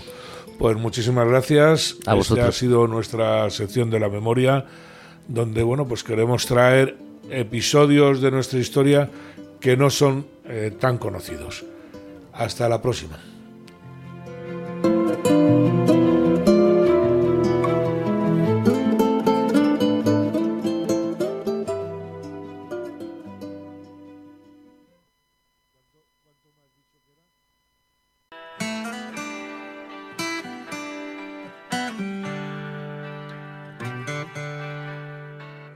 Bueno, pues seguimos con el programa. Eh, soy Enrique Jesús Ortiz y hoy tenemos una invitada de lujo, aunque ya es habitual prácticamente porque ya ha venido dos o tres veces. Buenas tardes, Arancha. Bueno, encantada Enrique de estar con vosotros. Pues nada, encantados nosotros. Todos conocen ya a Arancha Cabello, concejal del Ayuntamiento de, Madrid. Y, bueno, para no, yo creo que ya no necesitamos más presentaciones. Vamos a ver, quiero empezar. Escuchen esto. Señor alcalde, usted en su epitafio político va a pasar con la siguiente frase a la historia. El alcalde que donde dijo, dijo, digo, digo, dijo Diego, donde prometió, mintió. ¿Qué dijo el señor alcalde? Yo no le voy a poner un vídeo, se lo voy a decir y si no lo comprueba usted. 15 de octubre del 18, paralizaremos el Madrid Central. 31 de octubre del 18, confío en que el Tribunal Superior de Justicia de Madrid anule la ordenanza de movilidad. 19 de diciembre del 18, Madrid Central es un desastre para el comercio y la hostelería. 14 de marzo del 19, Madrid Central a partir del 26 de mayo se acaba. 18 de marzo del 19, Almeida promete una capital sin Madrid Central. 18 de marzo del 19, si consigue gobernar la capital, eliminará las restricciones al tráfico. 22 de mayo del 19, desea evitar el afán recaudatorio de las multas del Madrid Central. Esto lo dijo usted, ¿eh? no yo. 22 de mayo del 19, durante los primeros 100 días acabaremos con el Madrid Central. 3 de junio del 19, sigo. Almeida está comprometido a revertir Madrid Central. El acuerdo de investidura dijo, con, firmó con nosotros, punto 44, acabaremos con la política de prohibiciones y restricciones de los últimos cuatro años del Madrid Central. En fin, eh, me han dicho que en Madrid eh, existe Madrid Central, ¿no? Vaya que sí existe, eh. existe multiplicado por 100, por 1000, yo ya no sé hasta qué punto hemos llegado de incumplimiento y de, lo voy a decir, desvergüenza y de falta de principios con los ciudadanos y con los vecinos que votaron Almeida en, el año 2019.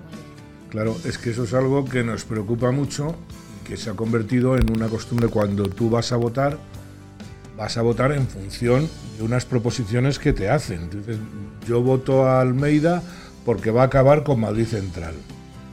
Y luego pone Madrid Central multiplicado por cuatro puede poner el nombre que quiera, ¿no?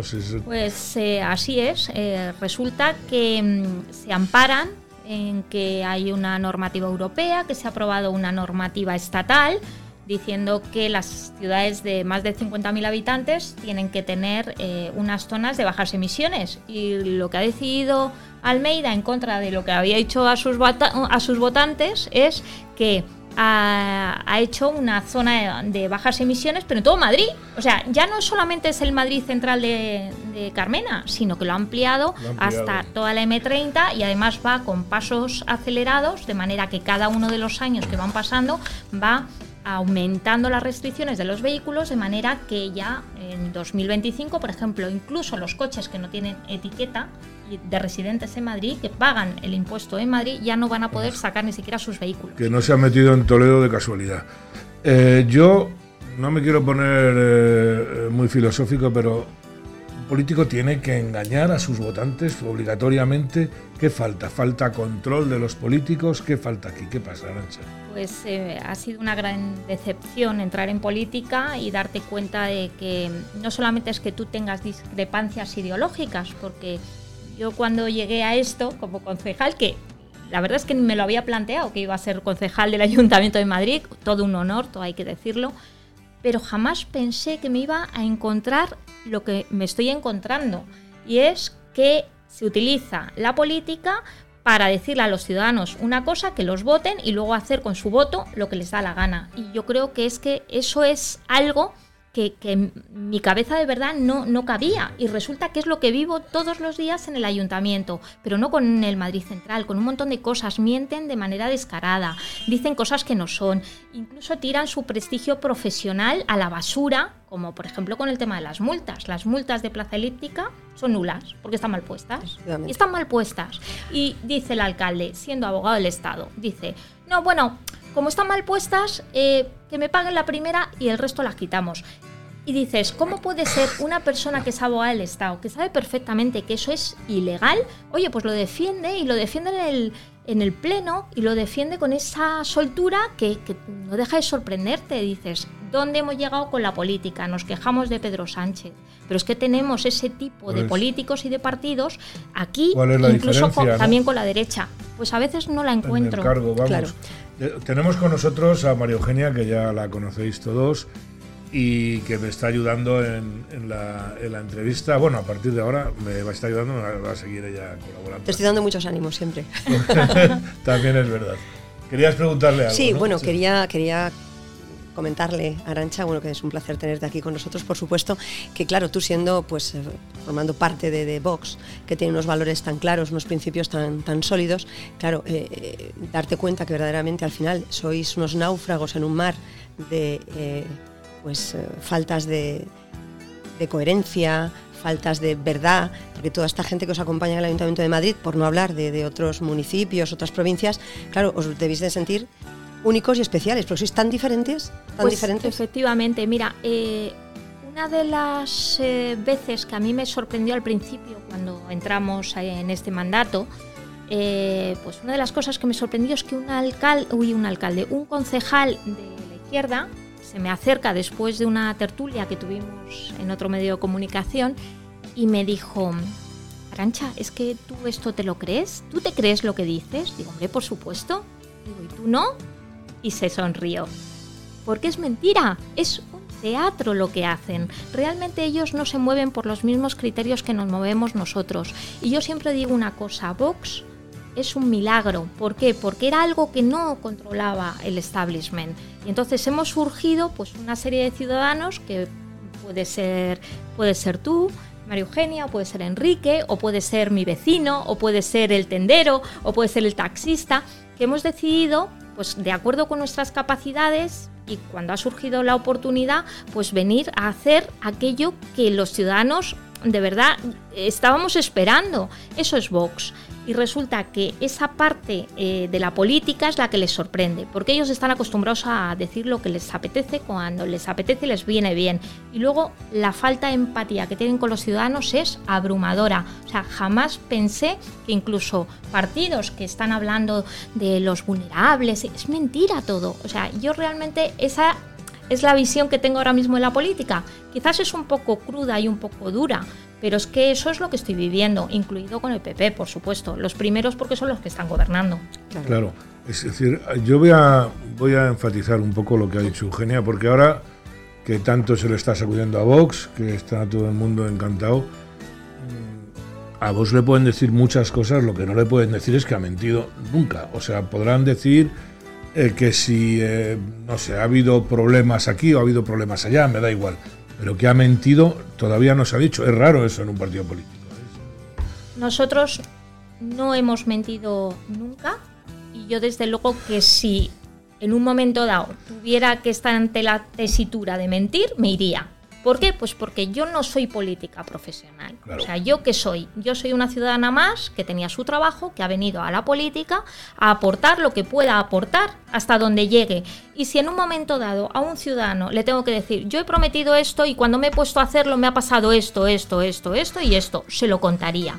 Pero nunca mentiría, nunca engañaría a los ciudadanos. Y sin embargo, pues por ejemplo ahora con los temas de los presupuestos, pues es que me llevo, me llevo las manos a la cabeza. Tú fíjate, por ejemplo, en Gracia Hidalgo, que para aquellos que no lo sepan es la concejal de Hacienda, vamos a decir, Eso es. del área de, Hacienda del Ayuntamiento de Madrid. ¿no? Si Vox no apoya los presupuestos municipales, medidas como la bajada del IBI no saldrían adelante. Es que, a ver, Primero vamos a situarnos. Yo soy especialista en presupuestos, porque me he dedicado en mi vida profesional como funcionaria a gestionar la parte económica de instituciones. Y entonces la parte presupuestaria ha estado dentro de las competencias que he desarrollado yo como funcionaria. Entonces que me digan a mí, digo a mí porque a lo mejor esto se lo cuentan a la gente y creen que cuela, pero que me lo digan a mí, que las ordenanzas fiscales se aprueban con los presupuestos es mentira. Por un lado van las ordenanzas fiscales y por otro lado va el presupuesto. Y tengo que añadir que Madrid tiene 750 millones de sobrante, de remanente, de lo que ha sobrado después de gastarse todo el año 2021 y hacer la liquidación. Tenemos 750 millones ahorraditos en unas cuentas y ese dinero se podía utilizar para bajar los impuestos, porque nos han estado cobrando año tras año de más, porque ellos quieren cobrar impuestos para tener la caja llena y funcionar, sin tener que administrarse. Si tú en tu casa tienes muchos ingresos, pues no tienes, tienes que preocupar de reducir aquí, de dónde pongo allá. ¿Por qué? Porque vives en la abundancia. Pues los gestores en Madrid podemos decir que viven en la abundancia y que después de todo lo que ha ocurrido tenemos 750 millones en las cuentas de más. La señora Hidalgo está también faltando la verdad. Sí. Descaradamente, vamos, sí, descaradamente. No, se, corta. No, no, no, se corta. A mí, me llama la atención eh, el año pasado los presupuestos eh, del Ayuntamiento de Madrid subieron, no sé si fueron 400 millones de euros, este año creo que suben 300. 200 y pico millones de multas, ¿no? Que es el que, lo, que vienen presupuestados. Presupuestados. vamos a ser malos obligatoriamente hasta 200 millones. Es que es todo un engañabobos, Alicia. Uy, Alicia, perdón, Arancha, no, no. Es eh, el afán recaudatorio, que es inmenso, que parece que, que, nos ven a todos con el signo del dólar y que han decidido que el ciudadano está aquí para pagar, pagar, pagar, pagar y ellos para gastar, gastar, gastar. Ojo, y gastárselo no donde ellos han prometido que se lo van a gastar, sino donde a ellos les interesa. Claro, ahí voy. Es que si sobran los 700 millones, 800 millones, como nos estás contando, que viene ese, eh, un partido que está vendiendo, que, está que va a reducir impuestos y que tienen que... Es que yo que voy por la calle no entiendo nada, o sea, es... Pues es muy fácil, yo yo creo que lo que tendríamos que hacer es cada uno de los vecinos de Madrid que tiene que pagar el IBI ahora a finales de noviembre, sabemos que se paga el IBI en estas fechas, que se vaya al registro de sus recibos y que coja el recibo de 2019, 2020, 2021 y 2022 y que luego nos cuente cada uno de esos vecinos o se lo cuente a sí mismo cuál ha sido la rebaja de impuestos de Almeida. Pero Muy poco, Muy en poca. algunos 5 euros. Sí, o-. ¿Por qué? Porque es verdad que presionados por nuestros pactos, porque claro, nosotros el 2021 llevamos una negociación muy seria y fue una negociación que eh, había que firmarla con una bajada del IBI y que se veía en la ordenanza fiscal, porque si no nos hubieran engañado igual, ¿eh? pero que era justo en la época de aprobación de las ordenanzas fiscales en diciembre y luego también la aprobación del presupuesto. En 2021 se bajó el, el tipo del IBI. Pero ¿qué pasa? Que como teníamos el catastrazo, nos iban subiendo la base, que es el valor catastral, subiendo, subiendo, subiendo, subiendo, de manera que el- la bajada quedaba neutralizada por el incremento de la base del valor de los inmuebles. Y entonces realmente, ¿dónde está realmente la baja de impuestos? No existe. ¿Por qué? Porque quedaba neutralizada por esa subida de los creo valores lo, catastrales. lo sabe casi todo el mundo, pero bueno, el catastro no depende del ayuntamiento. Bueno, eso, eso también es muy discutible. ¿eh? O sea, vamos a ver, claro que no depende del, del ayuntamiento, pero es cierto que tú como ayuntamiento puedes impulsar una serie de revisiones. ¿Por qué? Porque los valores catastrales han estado muy por encima de los valores de- que marca la ley. Y eso nosotros lo tenemos estudiado. ¿Qué ocurrió cuando empezó aquella crisis terrible en 2008, 2007, 2008? Pues los ayuntamientos con el colapso económico empezaron a perder recursos y lo que se hizo es aprovechar esa situación de la subida de los valores catastrales y se quedaron muy por encima de, de lo que marca la ley, que dice que tiene que ser en torno al 50 o no puede superar el 50% del valor de mercado. ¿Y qué ocurrió? Que no fue así. Los valores de mercado cayeron y los valores catastrales iban subiendo, subiendo, subiendo hasta llegar a un máximo, que lo tenemos estudiado, eh, me parece que fue en 2015 del 88,8% cuando no podían superar el 50%. Quiere decir que los madrileños han estado pagando de más. Eso se podía haber revertido haciendo una revisión, porque así lo marca hay, la hay ley. sentencias que... que- Efectivamente. ¿Se hizo? No. ¿Por qué? Porque están encantadísimos de saquearnos. Y ya está. Y yo creo que gestionar lo público consiste en no cobrar de más y luego administrarte como hacemos cualquiera en una casa. obviamente. Claro. Y si ahora la señora Engracia Hidalgo tenía 750 millones de remanente después de lo que ha ocurrido después de la pandemia, es que nos han estado cobrando de más, que yo lo dije desde el, prim- desde el primer momento cuando empecé a estudiar el presupuesto del ayuntamiento. Me di cuenta que estaban cobrando de más. Igual que nos está saqueando el Estado, y tenemos una participación en los ingresos del Estado porque lo marca la ley, pues también nos están saqueando con los impuestos. ¿Se han administrado? No, han seguido viviendo exactamente igual, con las mismas políticas, con la ideología de género, haciendo contratos multimillonarios para dinamizar a los críos que, sinceramente, que te vengan críos con 12 años y que todos se, de- se dediquen a decir que son bisexuales porque van a unas charlas del propio ayuntamiento para dinamizar dentro de la cultura democrática que le llaman ellos, es que hemos seguido las mismas políticas de Carmena, exactamente las mismas, con los mismos contratos y con las mismas asociaciones, fundaciones que se llevan esos Ya te lo digo yo, que sabes que este programa está patrocinado por una serie de asociaciones que, bueno, las, las apestadas le llamamos, ¿no? Porque realmente el, el tema del asociacionismo y el Ayuntamiento de Madrid es tremendo. O sea, cuando estás viendo los mismos favoritismos a las mismas asociaciones, y lo digo alto y claro, y puede venir el que quiera discutirlo, ¿no? Exactamente igual con Carmena que con Almeida, cuando no más. O sea, cu- cuando las, no más, mismas las mismas. asociaciones. ¿Por qué? Porque la parte de los servicios sociales del Ayuntamiento de Madrid, a pesar de que la gente eh, crea que la derecha, o la derecha por el PP y por Ciudadanos, pues quería hacer las cosas de otra forma, pues eh, está en manos de la izquierda. Ahora- ¿Y cómo se hace esto? A través de contratos que salen las licitaciones, es. que son unos contratos que tienen mucha capacidad para mejorar. Nosotros tendríamos que mejorar ese tipo de prestaciones.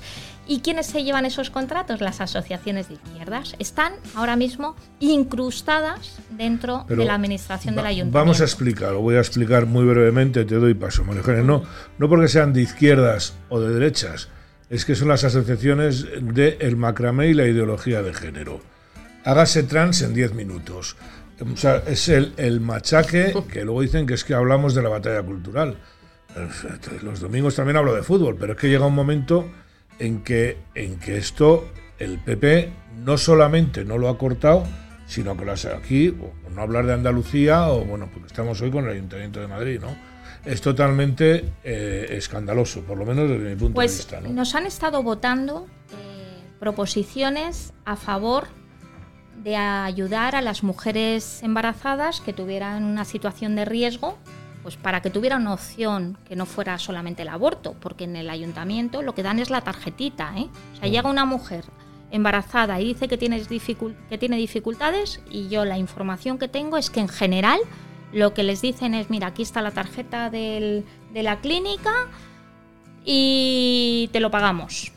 Y esos eran los programas que había. Y nosotros hemos llevado un montón de proposiciones intentando, oye, pues que nosotros no tenemos capacidad legislativa sobre el aborto, pero sí para que se ayudara a esas mujeres para que tuvieran una opción más allá del aborto. Una opción diferente, no una opción diferente. Que pasar por Nos han estado votando en contra sistemáticamente.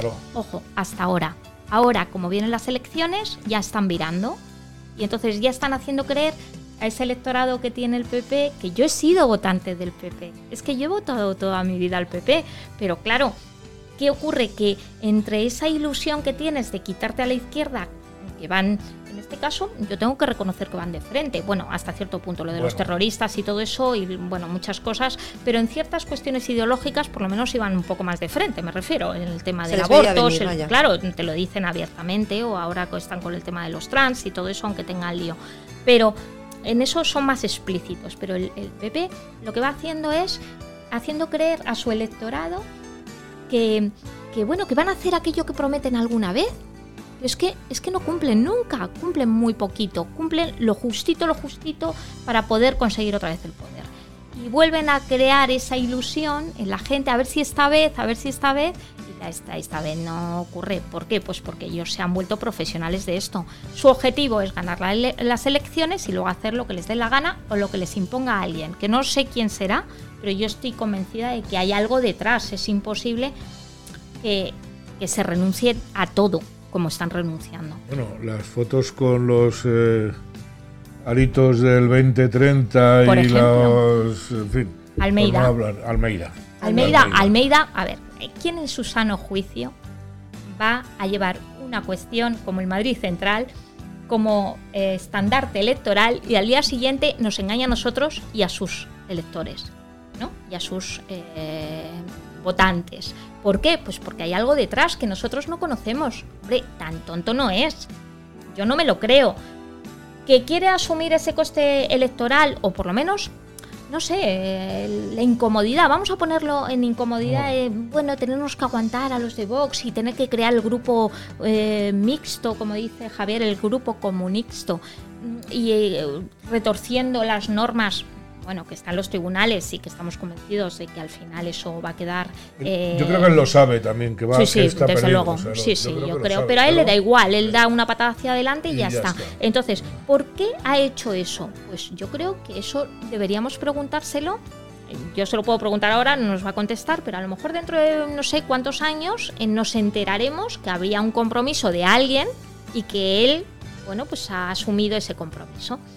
Yo desde luego que veo que en el ayuntamiento la Agenda 2030 se lleva niquelada. Ojalá la gestión del Ayuntamiento de Madrid hubiera sido tan buena en otros aspectos como en el cumplimiento de la Agenda 2030. Por ejemplo, lo que hablábamos cumpliendo las sentencias de las plusvalías y las minusvalías, que no se cumple. eso ya es... que cuando que por lo que comentabas antes, claro, cuando sale un juzgado que ha pasado, sobre todo cuando la crisis del 2008 que tú comentabas, si tú tienes una minusvalía, tú no puedes cobrar por unas tablas. Sentencia firme y, ya irrevocable. Vox ha recurrido el Real Decreto eh, que hizo el apaño Montero para el tema de las plusvalías. La plusvalía además tenemos que aclarar que es el impuesto es potestativo dentro del ayuntamiento, igual que el IBI no es mm. potestativo, pero la plusvalía es potestativa. O sea, si un, ayuntamiento decide que no quiere tener plusvalía, la puede quitar. Luego es verdad que si la tiene, tiene que seguir una serie de normas, ¿no? Pero la plusvalía resulta que graba la diferencia de valor de, de, los terrenos, bueno, pero son los inmuebles al final, ¿no? Pero hablamos mucho del impuesto de sucesiones y decimos que en Madrid está eh, bonificado el 99%, pero si tú heredas un inmueble en Madrid, en Madrid, eh, digo, en cualquier ayuntamiento que tenga la plusvalía, se le aplica la plusvalía mortis causa. Y es un impuesto importantísimo. Un inmueble, pues no sé, a lo mejor que lleva 20 años y que desde su adquisición y que por ejemplo es una herencia y que tú no puedes decir realmente cuánto vale más allá del valor que te dicen que, tiene, pues a lo mejor tiene que pagar 15.000, 16.000, 20.000, 30.000 o incluso alguien que estaba viviendo en esa casa resulta que tiene que pagar por esa plusvalía pues porque ha fallecido el otro que tenía el 50%. O sea, es que es terrible. Hace no muchos años, cuando tú heredabas, te preocupabas del impuesto de sucesiones y de la plusvalía prácticamente nada, porque era una cantidad muy pequeña. Ahora es al revés. Ahora te preocupas de la plusvalía porque el impuesto de sucesiones lo tienen. Claro, al final yo pienso que de alguna manera le vamos cambiando el nombre a las cosas, pero van siendo lo mismo. Y bueno, y, y, es, y Almeida lo que es, yo creo que a todas luces, un claro sucesor de Carmena. O sea, es como una continuidad en muchísimos aspectos. De hecho, bueno, ¿os acordáis aquel cómo se hacía la poco de los nombres, que se llamaba Carme, eh, Carmeida. Pues mm, yo creo que muchas políticas las está continuando y de una forma muy descarada. Ahí, claro, tenéis que presentar batalla vosotros, que, que creo que, como digo antes, os veis solos ahí nos vemos solos y muy abandonados en cuanto al contenido de la defensa que estamos haciendo, de, lo que nos ha prometido, lo que nos prometió de aquello que firmamos eh, de manera conjunta para que pudiera ser el alcalde, pero estamos solos porque nadie tampoco amplifica, a excepción de algunos medios como este, bueno, amplifica, no hay que amplificar, por lo menos que cuente las cosas que decimos, porque vamos a los plenos, vamos a las comisiones, presentamos eh, proposiciones y nos lo llegan a ocultar. Ha llegado hasta tal punto de descaro que el otro día, o creo que fue ayer o antes de ayer, en Gracia Hidalgo, dijo que para el nuevo proyecto de presupuestos, que por cierto se ha aprobado hoy, no el otro día, ¿eh? es que esa es otra. no, el otro día fue, claro, nada, lo, anuncian, pero ni siquiera habían acabado todos los procesos eh, que, están establecidos para llegar al proyecto de presupuestos, porque faltaban un montón de consejos de administración, consejos rectores no sé, es un poco de desprecio de las instituciones, pero llega en Gracia Hidalgo y dice, que dentro de ese proyecto de presupuestos tiene la elevación del límite a 2.000 euros para poder acceder a la tarjeta familiar. La tarjeta familiar, pero hasta donde yo recuerdo eso fue una propuesta de Vox, ¿no? Es que fue una propuesta nuestra, pero que lleva un mes registrada. Y resulta que me dijeron que se habían equivocado en la votación, porque me iban a votar, nos iban a votar a favor, pero se votaron, votaron en contra. Que yo ya no me creo nada, de verdad. Es que ya llegó un punto que no me creo nada. Pues votan en contra y luego dicen que es que la idea ha sido suya. Y nosotros lo que pretendíamos eh, no es que la gente tenga una paguita, sino que aquellos que realmente lo van a pasar mal este invierno porque no puedan pagar la calefacción o no puedan pagar el comedor de los niños del colegio o que tengan un problema importante pues por, la situación coyuntural de una subida de las hipotecas por el interés eh, variable, pues resulta que puedan acceder por lo menos al ayuntamiento que no los desprecien y les cierren la, puerta porque tienen una renta inferior en renta disponible a 2.000 la tarjeta familiar, para que lo sepa todo el mundo, se le llama pues bueno, pues a una ayuda que da el ayuntamiento precisamente para aquellas familias que están en situación de vulnerabilidad. Y es para comer. Es para comer, sí, no se puede gastar en... No es para irte de fiesta, no es para comprar videojuegos, no es, para, es para comer. y, hombre, yo creo que, que, que tenemos que que ver si realmente alguien que ha pagado toda su vida los impuestos, que ha pagado eh, religiosamente todo lo que le pide el ayuntamiento y si en un momento tiene una necesidad que no le expulses. Por lo menos ya, pero es que eh, teóricamente está eh, Almeida está venga a vender unos presupuestos sociales que habría que destripar un poco lo que vende, porque aparte de que la cantidad tampoco es tan grande, pero aquí hemos buscado una serie de promesas eh, que han fallado. No las voy a, leer eh, todas, pero algunas como las 3.000 viviendas que iba a hacer eh, sociales. Que... Bueno, la, empresa municipal de la vivienda no fueron 3.000, pero prometió 14.000. Yo en estas cosas... 14.000 viviendas prometió.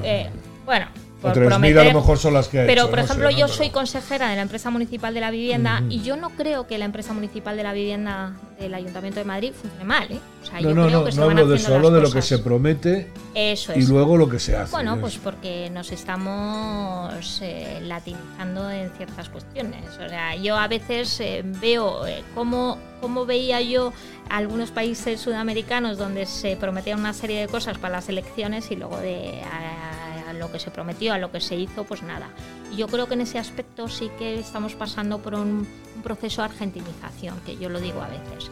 Y me da mucha pena porque a mí me hubiera gustado que las cosas fueran diferentes. Nosotros tenemos diferencias sustanciales con el PP a nivel ideológico. Ellos se han convertido en un, país, un partido mucho más socialdemócrata, con unas ideas digamos, mucho más esto de la Agenda 2030, ideología de género y tal, lo tiene incrustado ya dentro de su ADN y ellos lo dicen, entonces teníamos ciertas diferencias, pero nunca llegué a pensar que aquello que firmaban lo firmaban para incumplirlo. Eso nunca lo llegué a pensar.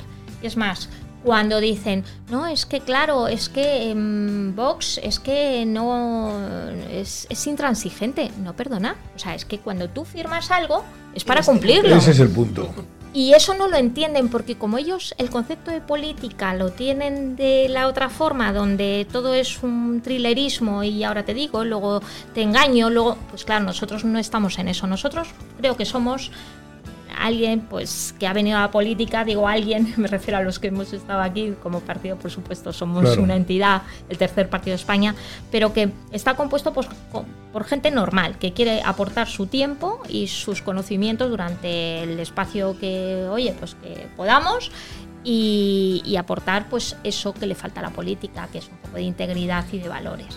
Yo creo que ellos aprovechan eh, el hecho de que ellos sacan, pues como la señora concejal de Hacienda, ellos sacan un titular, tú lo lees y dices, oye, qué bonito, el IBI no va a bajar o la...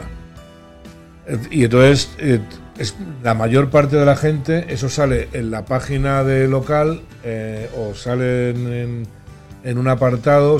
Madrid Directo no se dedica a dar noticias de este tipo, ni porque es eh, de realmente a explicar un poco cómo funcionan las instituciones.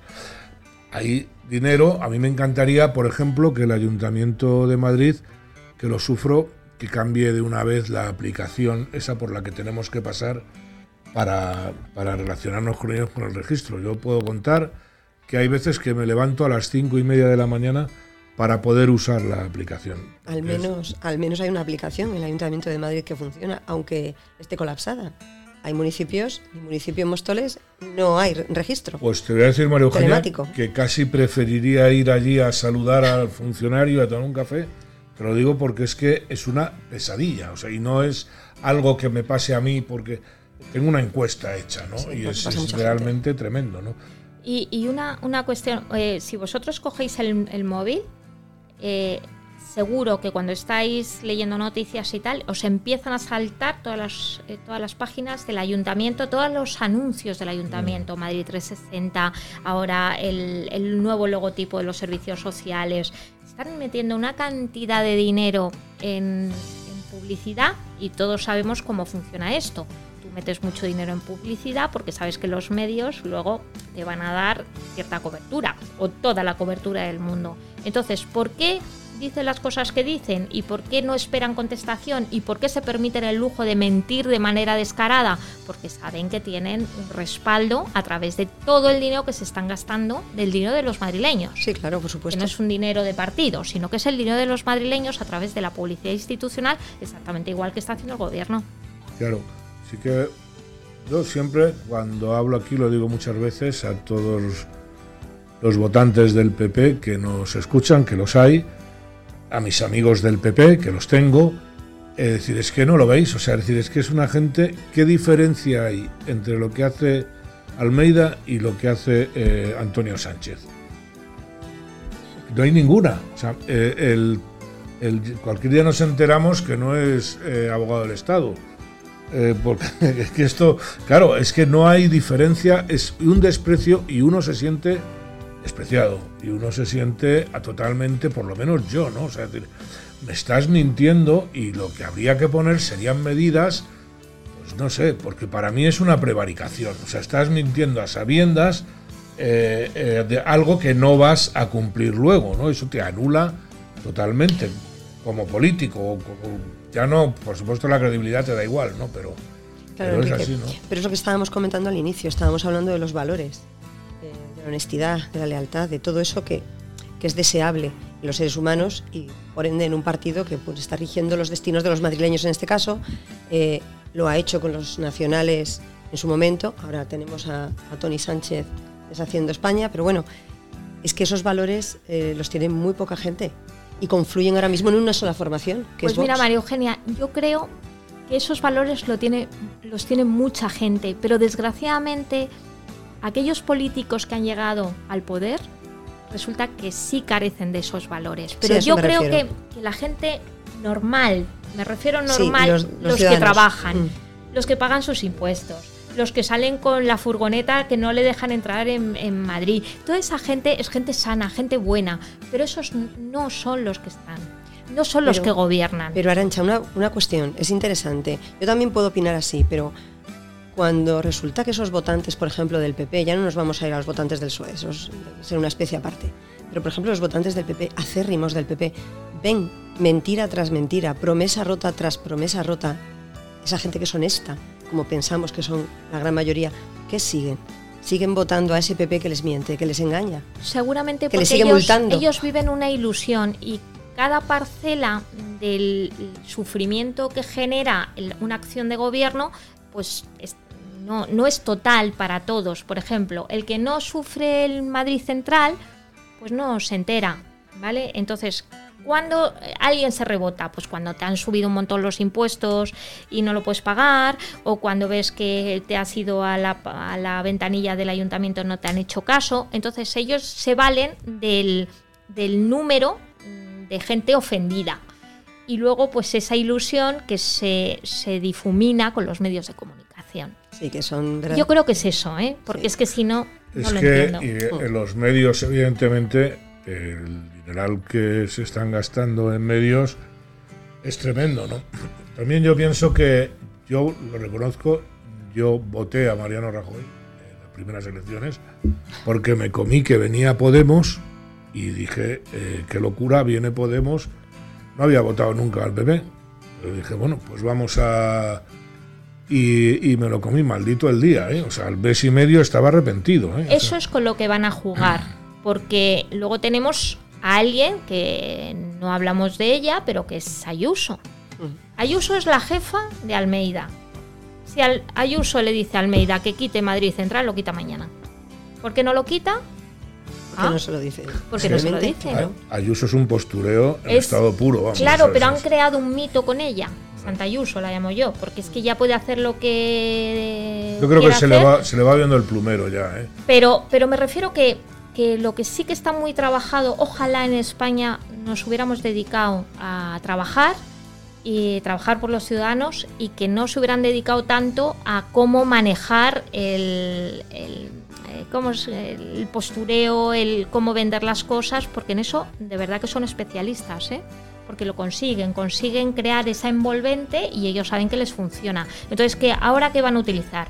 Santa Ayuso y en contra de Pedro Sánchez. Esos van a ser realmente los, los elementos sobre los que va a pivotar mi opinión, ¿eh? toda la campaña para las municipales y las autonómicas. El odio a Pe- a Pedro Sánchez y entonces yo qué voy a hacer, pues lo que, lo que decía Enrique, uy, yo con tal de que no salgan los de izquierdas, yo voto lo seguro que en este caso sería Almeida y votar a Almeida en este caso es que te engañen. ¿Por qué? Porque ha demostrado durante cuatro años que lo que sabe es engañar y otra Sí. cosa no sabe hacer. Bueno, creo que queda claro, que se nos acaba el tiempo, creo que queda claro, nos- queríamos hablar de esto porque realmente eh, algunos nos sentimos muy estafados por el Ayuntamiento de Madrid, algunos vecinos de Madrid, o bastantes vecinos de Madrid, Luego ustedes voten a quien quieran, pero que no estén pensando que les están contando la verdad. Yo lo único que digo es que de verdad nosotros en Vox no vamos a engañar a nadie. Nos podremos equivocar, pero engañar seguro que no vamos a engañar a nadie. Eso creo que, que queda claro.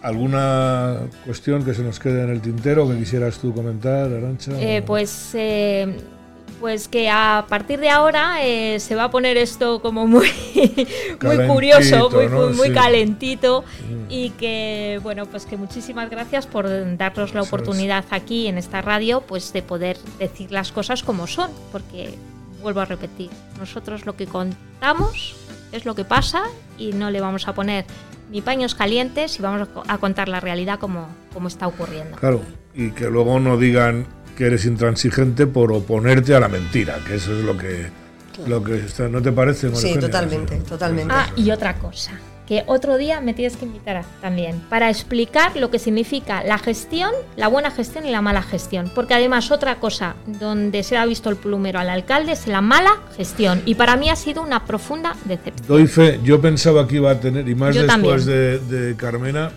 sinceramente, Madrid está sucio, Madrid está horrible, la delincuencia está por todos los lados, y, eh, pero tan sucio como ha podido estar en el momento de Carmena. Luego, ahora le ha dado el ataque típico de asfaltar que les da Sí. a todos los alcaldes. Preelectoral. Preelectoral, preelectoral, ¿no? El asfalto preelectoral. preelectoral. Pero bueno, es así, sí, te cojo la palabra, vamos Sí, antes que sobre la a- gestión. Ya, Sí. porque lo ideológico creo que nosotros sí que estamos identificados, pero nos van a decir que es que no sabemos gestionar. Pues yo puedo asegurar aquí que sabríamos gestionar y que ojalá tengamos la oportunidad porque vamos a poder demostrar lo que se puede hacer en Madrid con una buena gestión. Muy bien, Claro que sí. pues perfecto. Fenomenal de haberte recibido. Arancha, un placer. No, el placer es mío. Y yo lo único que pediros que sigáis luchando así desde el ayuntamiento por esos valores y por conseguir los, los beneficios y las mejoras para todos los madrileños, que al final son los de la capital, los de la ciudad centro y todos los de alrededores. Repercute siempre en los municipios. Eh, es verdad, ¿eh? Eso es verdad. Así Claro, que- evidentemente Madrid es, no deja de ser una ciudad muy grande y tiene pues una repercusión grande. Bueno, hemos llegado hasta aquí, muchas gracias, hasta la próxima, gracias. Y yo me despido como siempre. Eh, recuerden, asóciense, pero no monten chiringuitos.